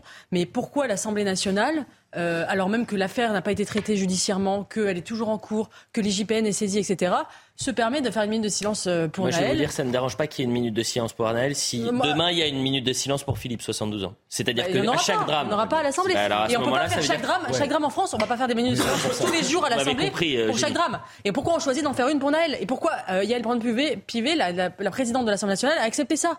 C'est dire le pouvoir d'intimidation de, de ceux de ceux mêmes Mmh. que vous fustigez aujourd'hui. Vous vous intimidez, vous- ils vous intimident et vous avez cédé la semaine dernière. Vous avez organisé une minute de silence à l'Assemblée nationale. Je ne pense pas que Mme Braun-Pivet soit euh, du type à se faire intimider facilement. elle a- elle a organisé elle avait, une silence. elle avait Elle n'avait pas à le faire. recadré le député Quoi Caron qu'on qui avait pense, c'est un drame, effectivement, c'est la mort tragique de ce pour, jeune euh, homme. pour les Mais il n'y avait pas à avoir, et je pense que ça a choqué beaucoup de Français. La France insoumise suit une ligne qu'on a peine à percevoir, qu'on a peine à comprendre, parce qu'ils passent une moitié de leur temps à dénoncer le mépris de la démocratie, le mépris de l'Assemblée nationale, le mépris de la fonction parlementaire qu'ils attribuent au gouvernement. Et une autre moitié de leur temps à rabaisser la fonction de député, à rabaisser l'Assemblée nationale, à, rabaisser la démocratie. Et comme euh, Eugénie, je pense que ce ne sera pas forcément payant. C'est incohérent et ce ne sera pas Il faut, il faut voir aussi sur le temps long. Euh, il y a quelques jours est ressorti une vidéo de Mélenchon de, je crois, de 2012, dans laquelle il disait très clairement ce qui est maintenant la stratégie au quotidien de la Nupes. Il faut tout conflictualiser, tout. Exactement. Tous les sujets Mais- sont mais- à Mais conflictualiser. vous avez vu cet que- entretien de Geoffroy de la Gannerie euh, sur France Inter cette semaine? Non, c'était Euh, pas cette semaine, ça. Ah, c'était un, c'était Ah, ah, parce que c'est ressorti cette C'est semaine. ressorti parce qu'il a refait un autre truc. euh, Il dit, Mais euh, précisément, la il gauche, y a, il il y a un mépris non seulement de la démocratie, mais de la réalité chez la Mais France mépris, volonté de détruire Jean-Luc la démocratie Mélenchon- et les fondements de la Bon. République. Jean-Luc Mmh. Mélenchon a fait le pari une fois pour toutes que la banlieue, que les quartiers populaires, que les immigrés, les descendants d'immigrés sont demandeurs de désordre, sont demandeurs de confusion, sont demandeurs de guerre civile. Mais c'est Et là où je veux on croire- retrouve les et je veux propos croire de M. Finkielkraut que vous avez interviewé, parce que c'est ce que M. Fi- Finkielkraut dit finalement. Euh, La France insoumise attend un changement démographique pour arriver au pouvoir. C'est le pari qu'ils font sur un temps long. Nathan, Et en un mot, parce que je voudrais qu'on parle long. de Papendiaï juste après. Et euh, sachez, c'est toujours intéressant de voir qui sont les soutiens de Papendiaï après les attaques euh, contre CNews et Europe 1.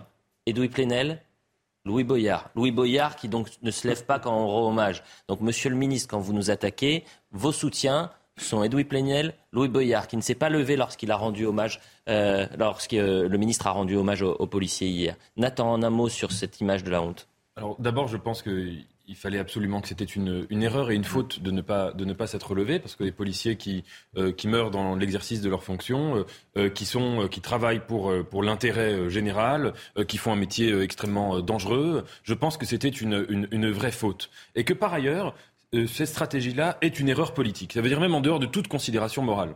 Quelle est la stratégie de LFI à l'Assemblée? C'est de dire le Rassemblement national se respectabilise.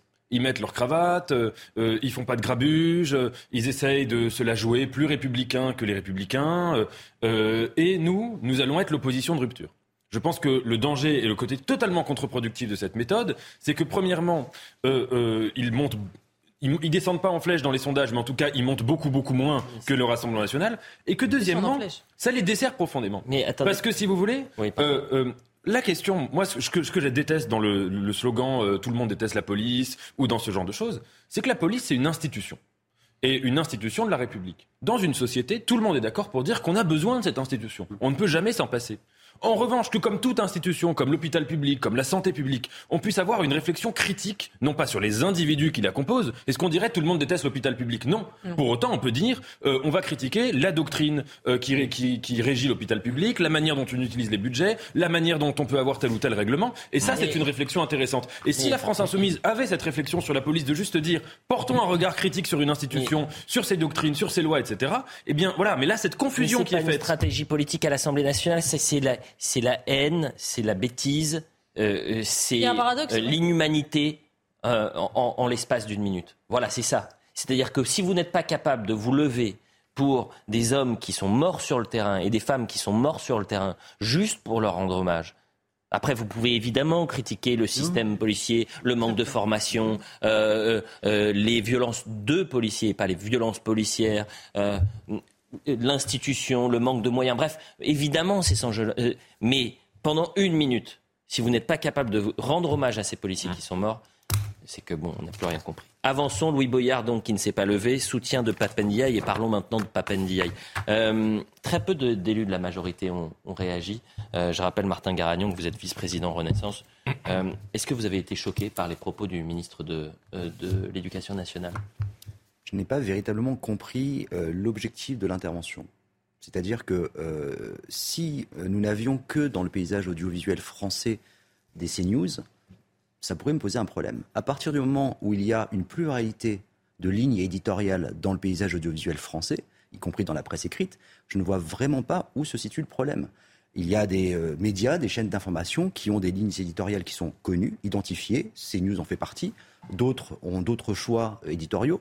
Euh, vous en parliez d'ailleurs tout à l'heure lorsque vous évoquiez la possibilité de faire une une sur Naël et de ne pas faire une une sur euh, la mort de ce septuagénaire Philippe ce sont des choix éditoriaux. Donc ils sont clairement identifiés. À partir du moment où il y a une pluralité de, des sources d'information, quel est le sujet en fait? Euh, Quel est le sujet Et surtout, j'ai envie de dire, malheureusement, quel est le rapport avec euh, euh, le portefeuille de M. Papendiaï? L'école est un sujet, je pense, suffisamment grave à l'heure actuelle, où il y a suffisamment de sujets à gérer, que ce soit des questions sur la laïcité, sur euh, le sens civique, les valeurs républicaines, sur les faits de harcèlement, dont on a connu malheureusement beaucoup de faits divers cette année, de suicides d'enfants harcelés, etc.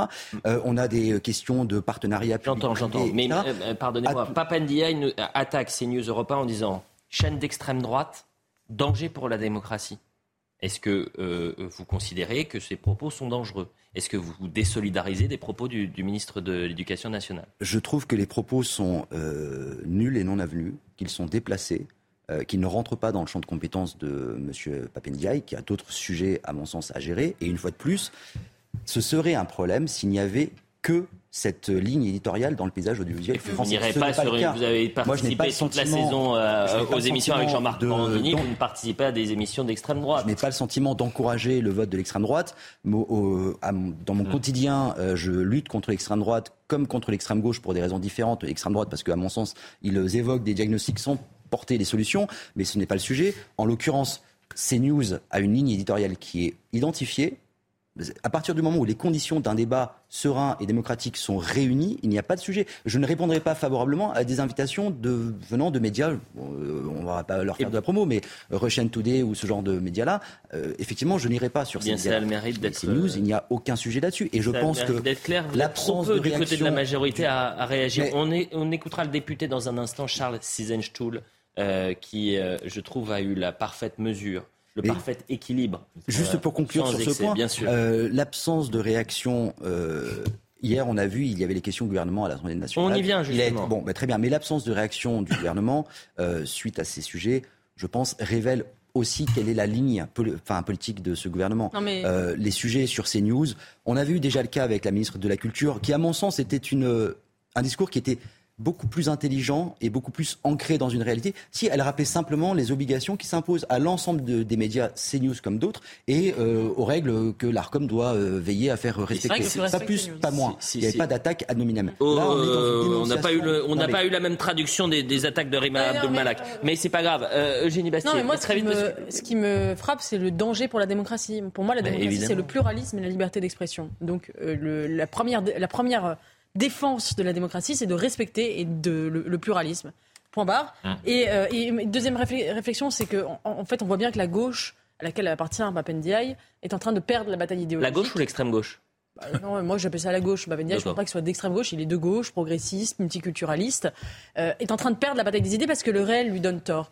Et, euh, et, en fait, sur le marché des idées, elle perd, donc elle veut, elle veut verrouiller ce marché des idées, et il ne reste plus que la censure pour garder le monopole idéologique. Et on le voit de plus en plus, comme ils n'ont pas d'argument, ils veulent faire taire. Il nous reste euh, quelques minutes avant la publicité. Vous allez voir la séquence, puisque le débat s'est invité à, l'Assemblée nationale. Euh, c'est aux téléspectateurs, c'est à vous de vous faire un avis. D'accord? Donc la séquence est assez longue. Elle dure 3 minutes et 39 secondes. Entre euh, Philippe Gosselin, député Les Républicains, mmh. et Papendiaï. C'est Philippe Gosselin qui interpelle Papendiaï en lui disant mais que diable est allé vous faire dans cette galère en quelque sorte Qu'est-ce que vous êtes allé dire sur ces news Pourquoi faites-vous ça maintenant alors que votre rôle, et tout le monde pense la même chose, c'est que le rôle d'un ministre, c'est de s'occuper de l'école, des enfants qui sont harcelés, des parents qui sont en difficulté, des professeurs qui ne, savent pas comment ils feront pour, euh, au début de l'année, plutôt que de placer une cible sur le dos de deux rédactions.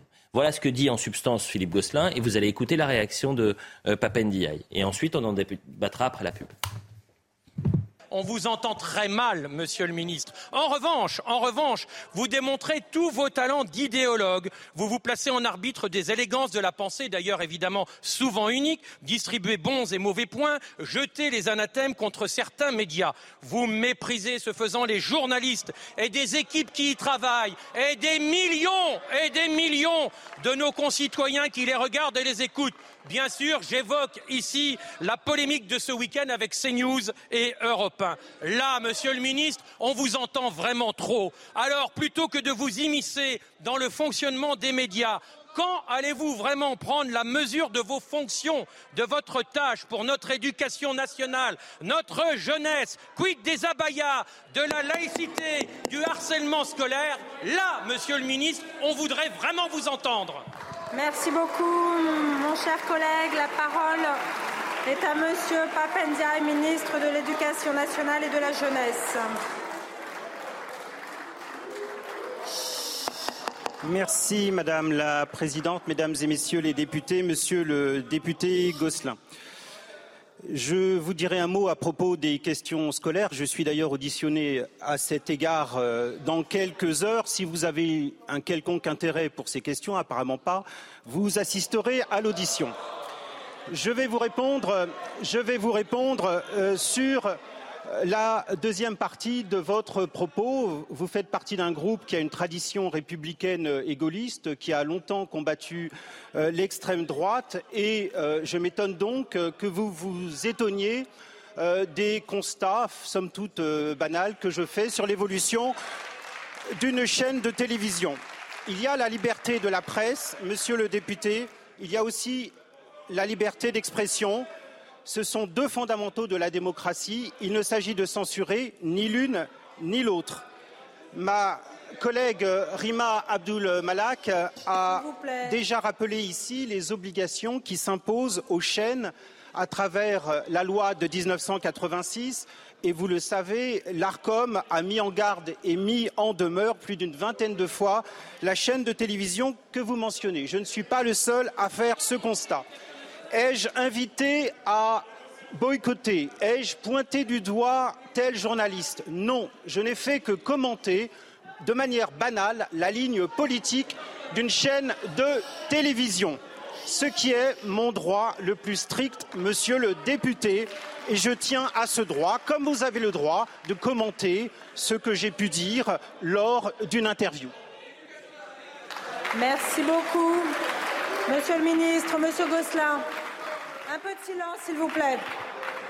Oui, monsieur le ministre, on attend un ministre pleinement concentré sur ses fonctions gouvernementales de ministre de l'Éducation nationale, pas de censeur et pas de philosophe de bas étage. Je vous remercie. Monsieur le ministre.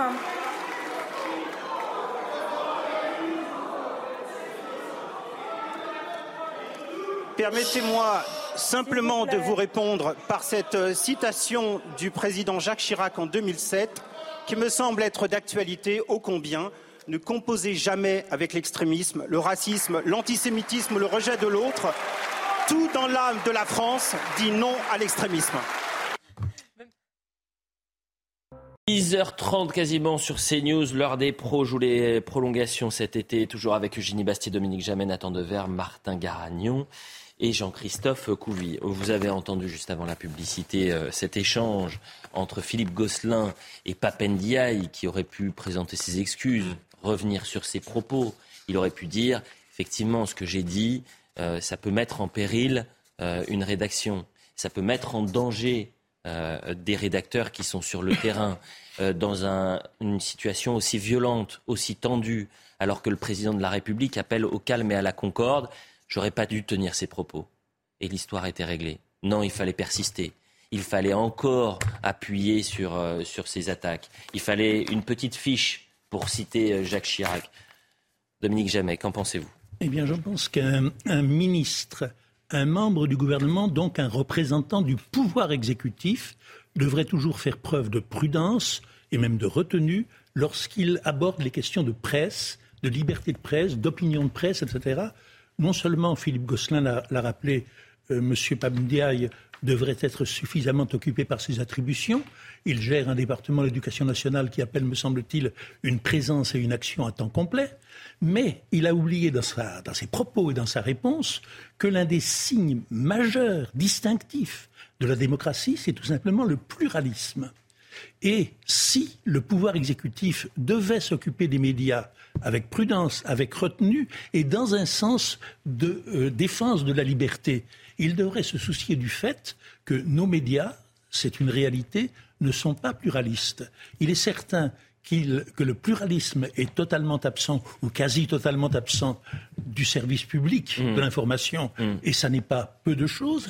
Et d'autre part, je voudrais quand même attirer l'attention du ministre, voire du gouvernement, sur le fait qu'à la suite de diverses circonstances qu'il serait trop long d'évoquer ici, les médias français ne sont pas à l'heure actuelle représentatifs de l'opinion française. C'est-à-dire qu'on a d'un côté un ensemble de partis et de mouvements mmh. qui représentent jusqu'à 40% de l'opinion et qu'on ne peut pas dire que 40% de l'opinion soit représentatif de ces Français-là. On a une structure profondément anormale à l'heure actuelle de la composition et de l'équilibre des médias. Florian Tardif, euh, Conseil des ministres, euh, ce midi, euh, en fin de matinée.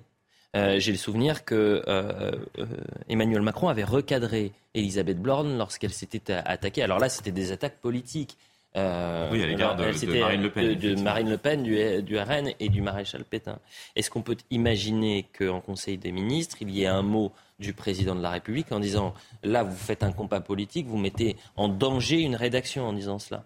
Je ne sais pas s'il le fera euh, devant l'ensemble euh, des, autres ministres présents au Conseil des ministres. En revanche, il peut très bien effectivement euh, s'entretenir avec Papendia. Et lorsque l'on voit la séquence hier à l'Assemblée nationale où il y a le ministre de l'Éducation nationale qui prend la parole pour tenter de se défendre et que juste derrière lui, en arrière-plan, il y a impassible un euh, Éric Dupont-Moretti qui est pourtant très concerné euh, par, par ces questions, puisque à chaque, chacune de ses prises de parole. Ça n'a pas été le plus tendre, effectivement, gars. Ça n'a pas été le plus tendre. Euh, oui, et, notamment à l'égard de, de, de l'extrême droite présente dans, dans l'hémicycle. C'est-à-dire qu'à chacune de ses prises de, de, de, position, en général, il a toujours un mot à l'égard de, de, Marine Le Pen et de l'ensemble des députés présents. Là, hier, il était sur visiblement un tout autre sujet, n'écoutant même pas son, son collègue.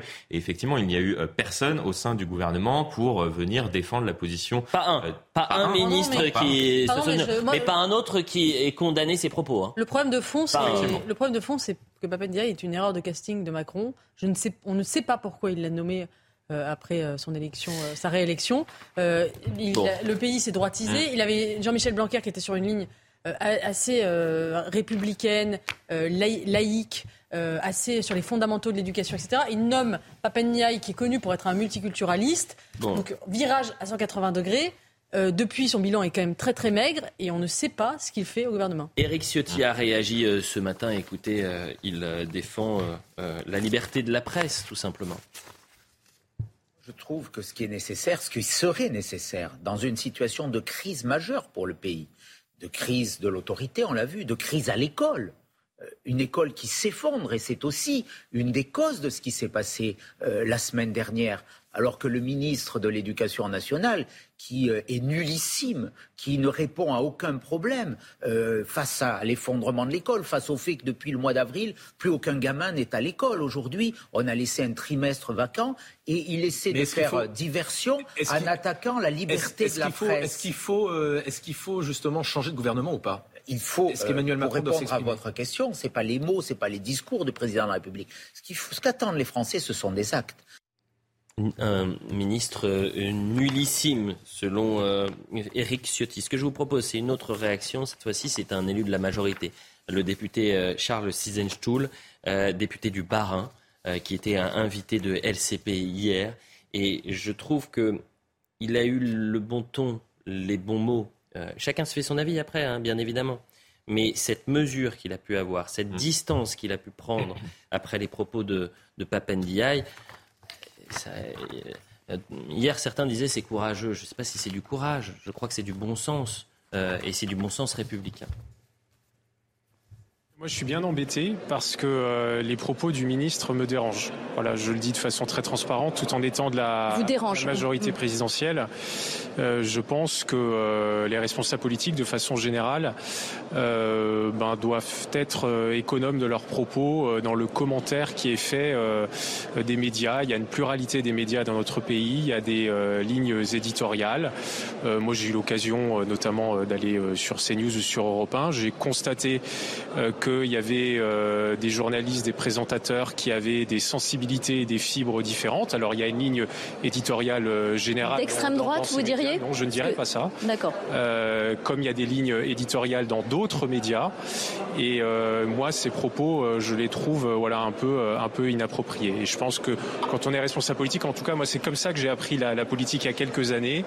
on, on ne commente pas trop ce qui se passe dans les médias. Les médias ont leur vie, la vie politique a sa vie. Et pas d'inquiétude pour le pluralisme de la presse? Pas, particulièrement en non, tout cas. moi je n'ai pas particulièrement euh, euh, d'inquiétude quant au, pluralisme de, la presse dans notre pays.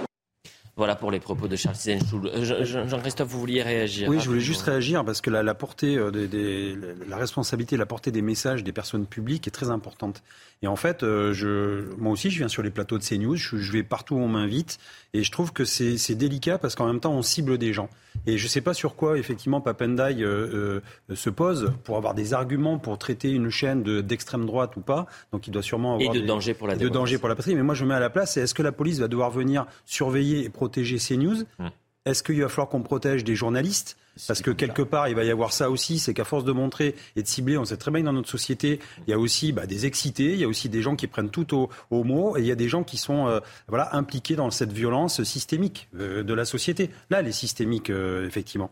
Et donc, c'est la, vraie question, ça va être est-ce que nous, encore, policiers, le service de la, de la protection va devoir protéger bah, voilà, des, des, des personnalités journalistiques, tout ça, parce que encore une fois, une idéologie. On va montrer du doigt et on, va dénoncer des gens, on va leur mettre une cible sur le dos. Mais je trouve que la parole, à un moment donné, la parole des justes, la parole des personnes qui, passent à la télé, elle doit être beaucoup plus mesurée. Il est encore temps euh, de remettre l'église au milieu du village. Je le dis, Conseil des ministres. Il peut y avoir aussi un recadrage de la chef du gouvernement. Mmh. Euh, il peut revenir sur ses propos. J'y crois pas, euh, honnêtement, concernant Papendiaï. Parce que sa malhonnêteté, on l'a vu encore hier. Son manque de courage, on l'a encore vu hier. Mais en revanche, mmh. Peut-être que la chef du gouvernement, peut-être que euh, à travers euh, un message qui sera transmis aux, rédactions, le chef de l'État euh, permettra de, de de, mettre à, à, profit ce qu'il a dit, c'est-à-dire la concorde et l'ordre dans un climat aussi tendu, d'avoir un ministre qui dit ça. Et je pense également vraiment à ce que vous avez dit, Jean-Christophe Couvi, parce qu'évidemment, c'est une cible qu'il place sur les, les, journalistes. Nathan. On dit souvent que les médias, c'est le quatrième pouvoir. C'est une expression euh, classique.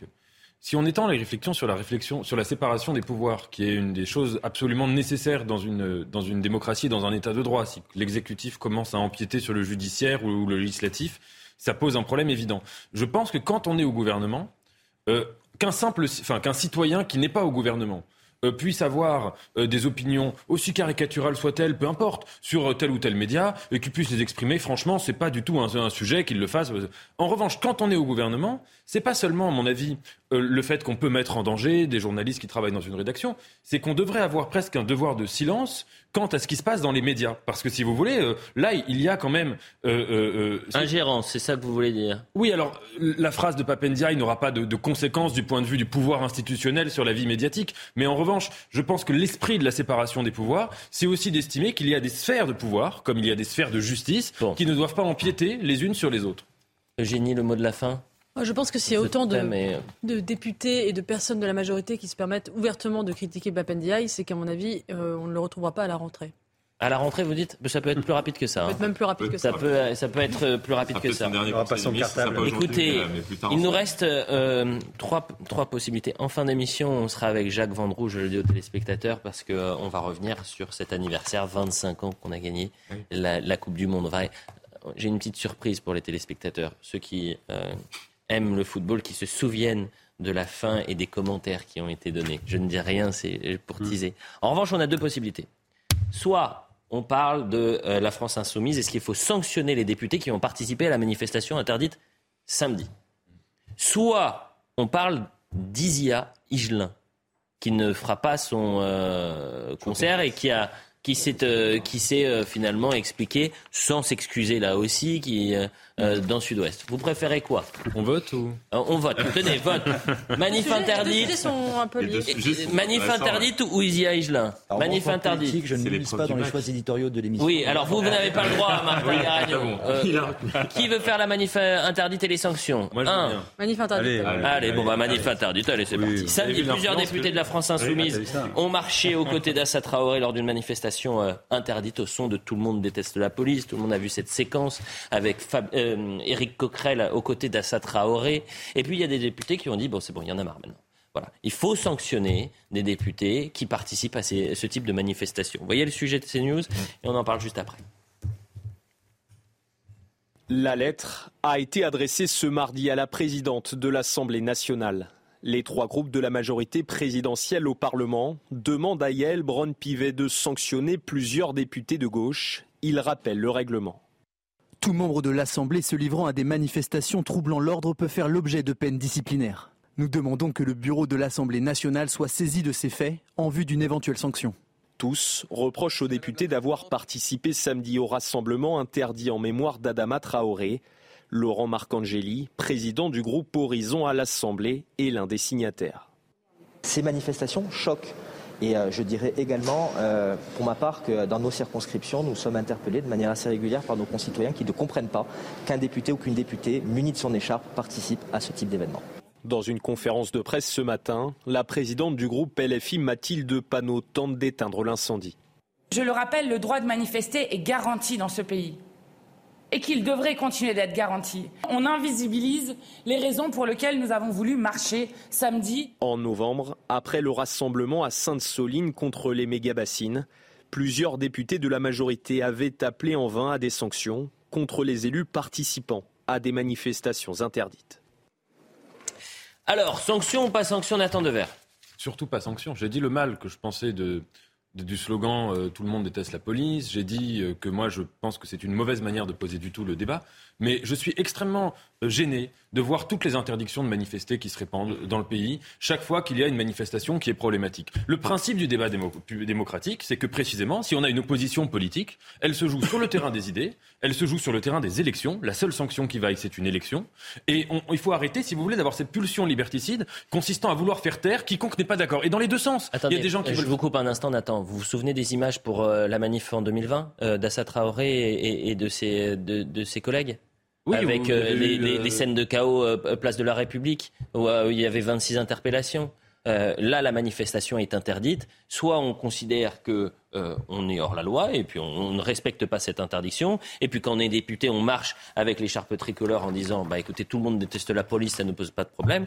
Mais pourquoi pas hein, d'ailleurs Mais moi, je pense, que je faut, faut avoir une certaine. Non, mais moi c'est. Faut pas avoir la mémoire courte. Voilà. Pendant la manifestation, pendant la réforme des retraites il y a eu combien de manifestations attestées de casserolades? Moi, j'aime pas. J'avais, j'avais dit, j'aime pas tellement le principe des casserolades. Je trouve ça que symboliquement, vouloir faire taire quelqu'un, faire du bruit pour le faire taire, je n'aimais pas ça. Mm. Mais interdire les casserolades, euh, on a systématiquement interdit énormément de manifestations. Je trouve ça problématique. Exactement dans l'autre sens. Hein. Il y a des gens qui estiment qu'au nom de la liberté d'expression, il faut faire taire euh, telle ou telle personne. Des gens à gauche qui pensent ça aussi. Donc, je veux dire, dans toutes les faut l'accepter. Saint-Soline. Euh, c'est une manifestation interdite avec des, centaines de casseurs qui. qui bah, attendez, quand on interdit, il y a des casseurs donc de toute façon, ça marche pas. Vous êtes d'accord que l'interdiction ne marche pas, puisque ça a été une catastrophe, Saint-Soline. On l'a interdit. Résultat, ça a été le chaos. Moi, je suis assez d'accord avec Nathan sur ce coup-là. Je pense que euh, euh, la, Macronie, euh, qui se targue d'être le parti libéral, ne cesse de mettre en œuvre des mesures liberticides, de vouloir couper les réseaux sociaux, de vouloir, etc. Je, non, mais pardon, mais je pense que ces députés, est-ce qu'il aurait fallu interdire la manifestation? Je ne sais pas. Moi, je suis pour la liberté de manifester. pour la liberté d'expression le plus largement possible. Pardon. Et en plus, je suis contente qu'on voit ces images, qu'on voit ces images des députés de la France insoumise qui traînent avec le clan Traoré, qui traînent côté des gens qui, scandent des slogans absolument abominables, comme pendant, comme pendant la manifestation islamo-gauchiste il y a quelques années où on, criait à la Wakbar dans, les rues de Paris. Eh bien, on les a vus, ces gens-là. Ils étaient. On voit ce que c'est que l'islamo-gauchisme. Donc moi, je suis contente que ça existe, qu'on le voit, qu'on montre le vrai visage de la France insoumise. je ne veux pas qu'on l'interdise. la manifestation, elle a été interdite par le préfet du Val-d'Oise. Il y a eu un recours au tribunal administratif, il y a eu un référé qui a été aussi euh, euh, labellisé, j'allais dire, c'est-à-dire qu'ils ont donné raison, les juges ont donné raison au préfet.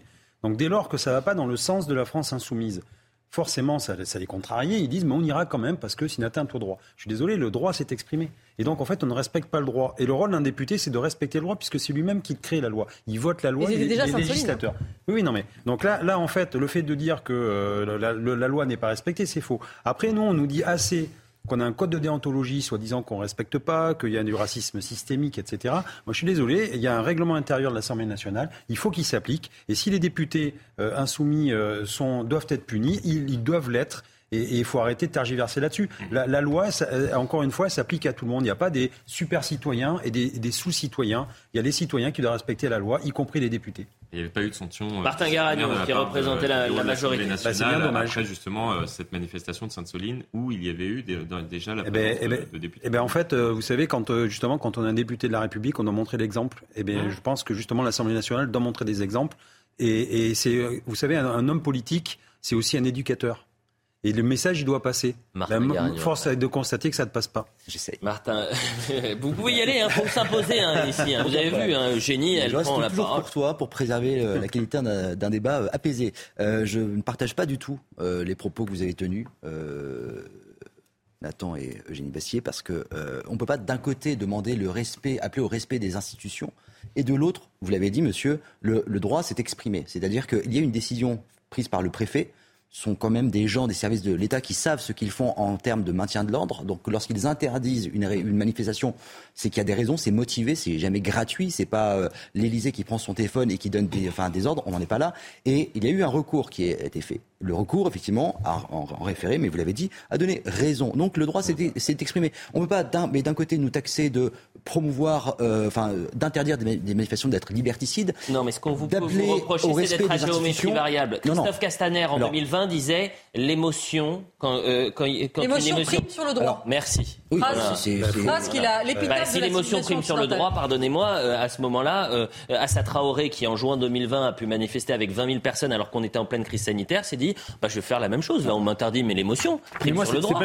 jurisprudence Castaner. Moi, ce que jurisprudence Castaner. Il nous reste. C'est pas ça ce que je vous reproche. Moi, ce que je vous reproche, et d'ailleurs, c'est pas spécialement vous, c'est que je pense qu'on vit dans une société qui n'aime plus la liberté. À gauche, il y a des gens qui n'aiment plus la liberté. À droite non plus, et vous non plus au centre. Non On l'a vu. Toute votre politique sanitaire, ça a été ça. Vous vous rappeliez, Eugénie, le fait de vouloir censurer, enfin, d'envisager de censurer les réseaux sociaux pour répondre à des émeutes, c'est quand même des réflexes liberticides, mais qui sont pas le propre du macronisme, qui sont le propre, me semble-t-il, de la société dans laquelle on vit fondamentalement aujourd'hui. En un mot, parce qu'après on sera En un mot très très court, parce que là on a évoqué l'aspect euh, du droit et presque philosophique sur, euh, sur le sujet. Moi j'aimerais faire aussi un point d'un point de vue politique, et là je vais vous rejoindre. C'est-à-dire que moi je suis très content que l'on voit ces images-là. Mm. Parce qu'au moins on assume, on affiche. Et j'ai envie de leur dire, on vous voit.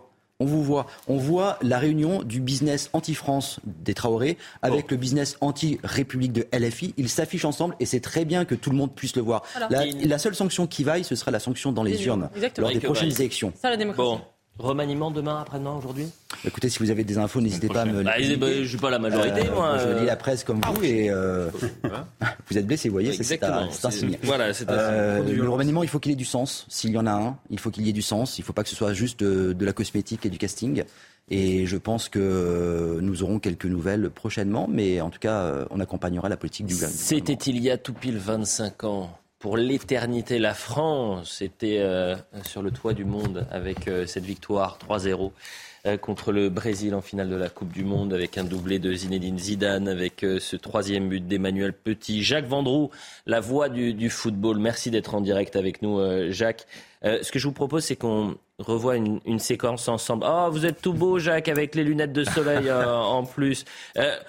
regardez, Jacques, parce qu'on a retrouvé ce commentaire qui a un commentaire euh, euh, mythique euh, avec Jean-Michel Larquet et Thierry Roland. Et au, coup de sifflet final, Thierry Roland qui dit Après ça, on peut mourir tranquille, mais le mm. plus tard possible. L'équipe de France est championne du monde en battant le Brésil 3-0, deux buts de Zidane, un but de Petit.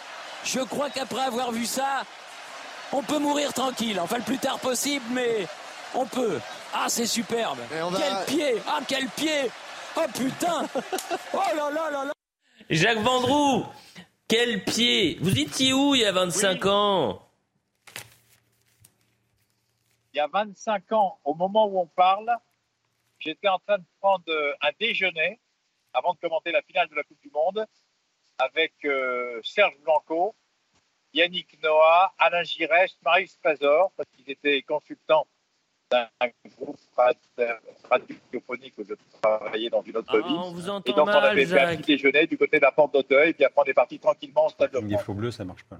Bon, euh, oui, mais euh, et ensuite, la finale, vous l'avez vécu où, euh, la finale, Jacques?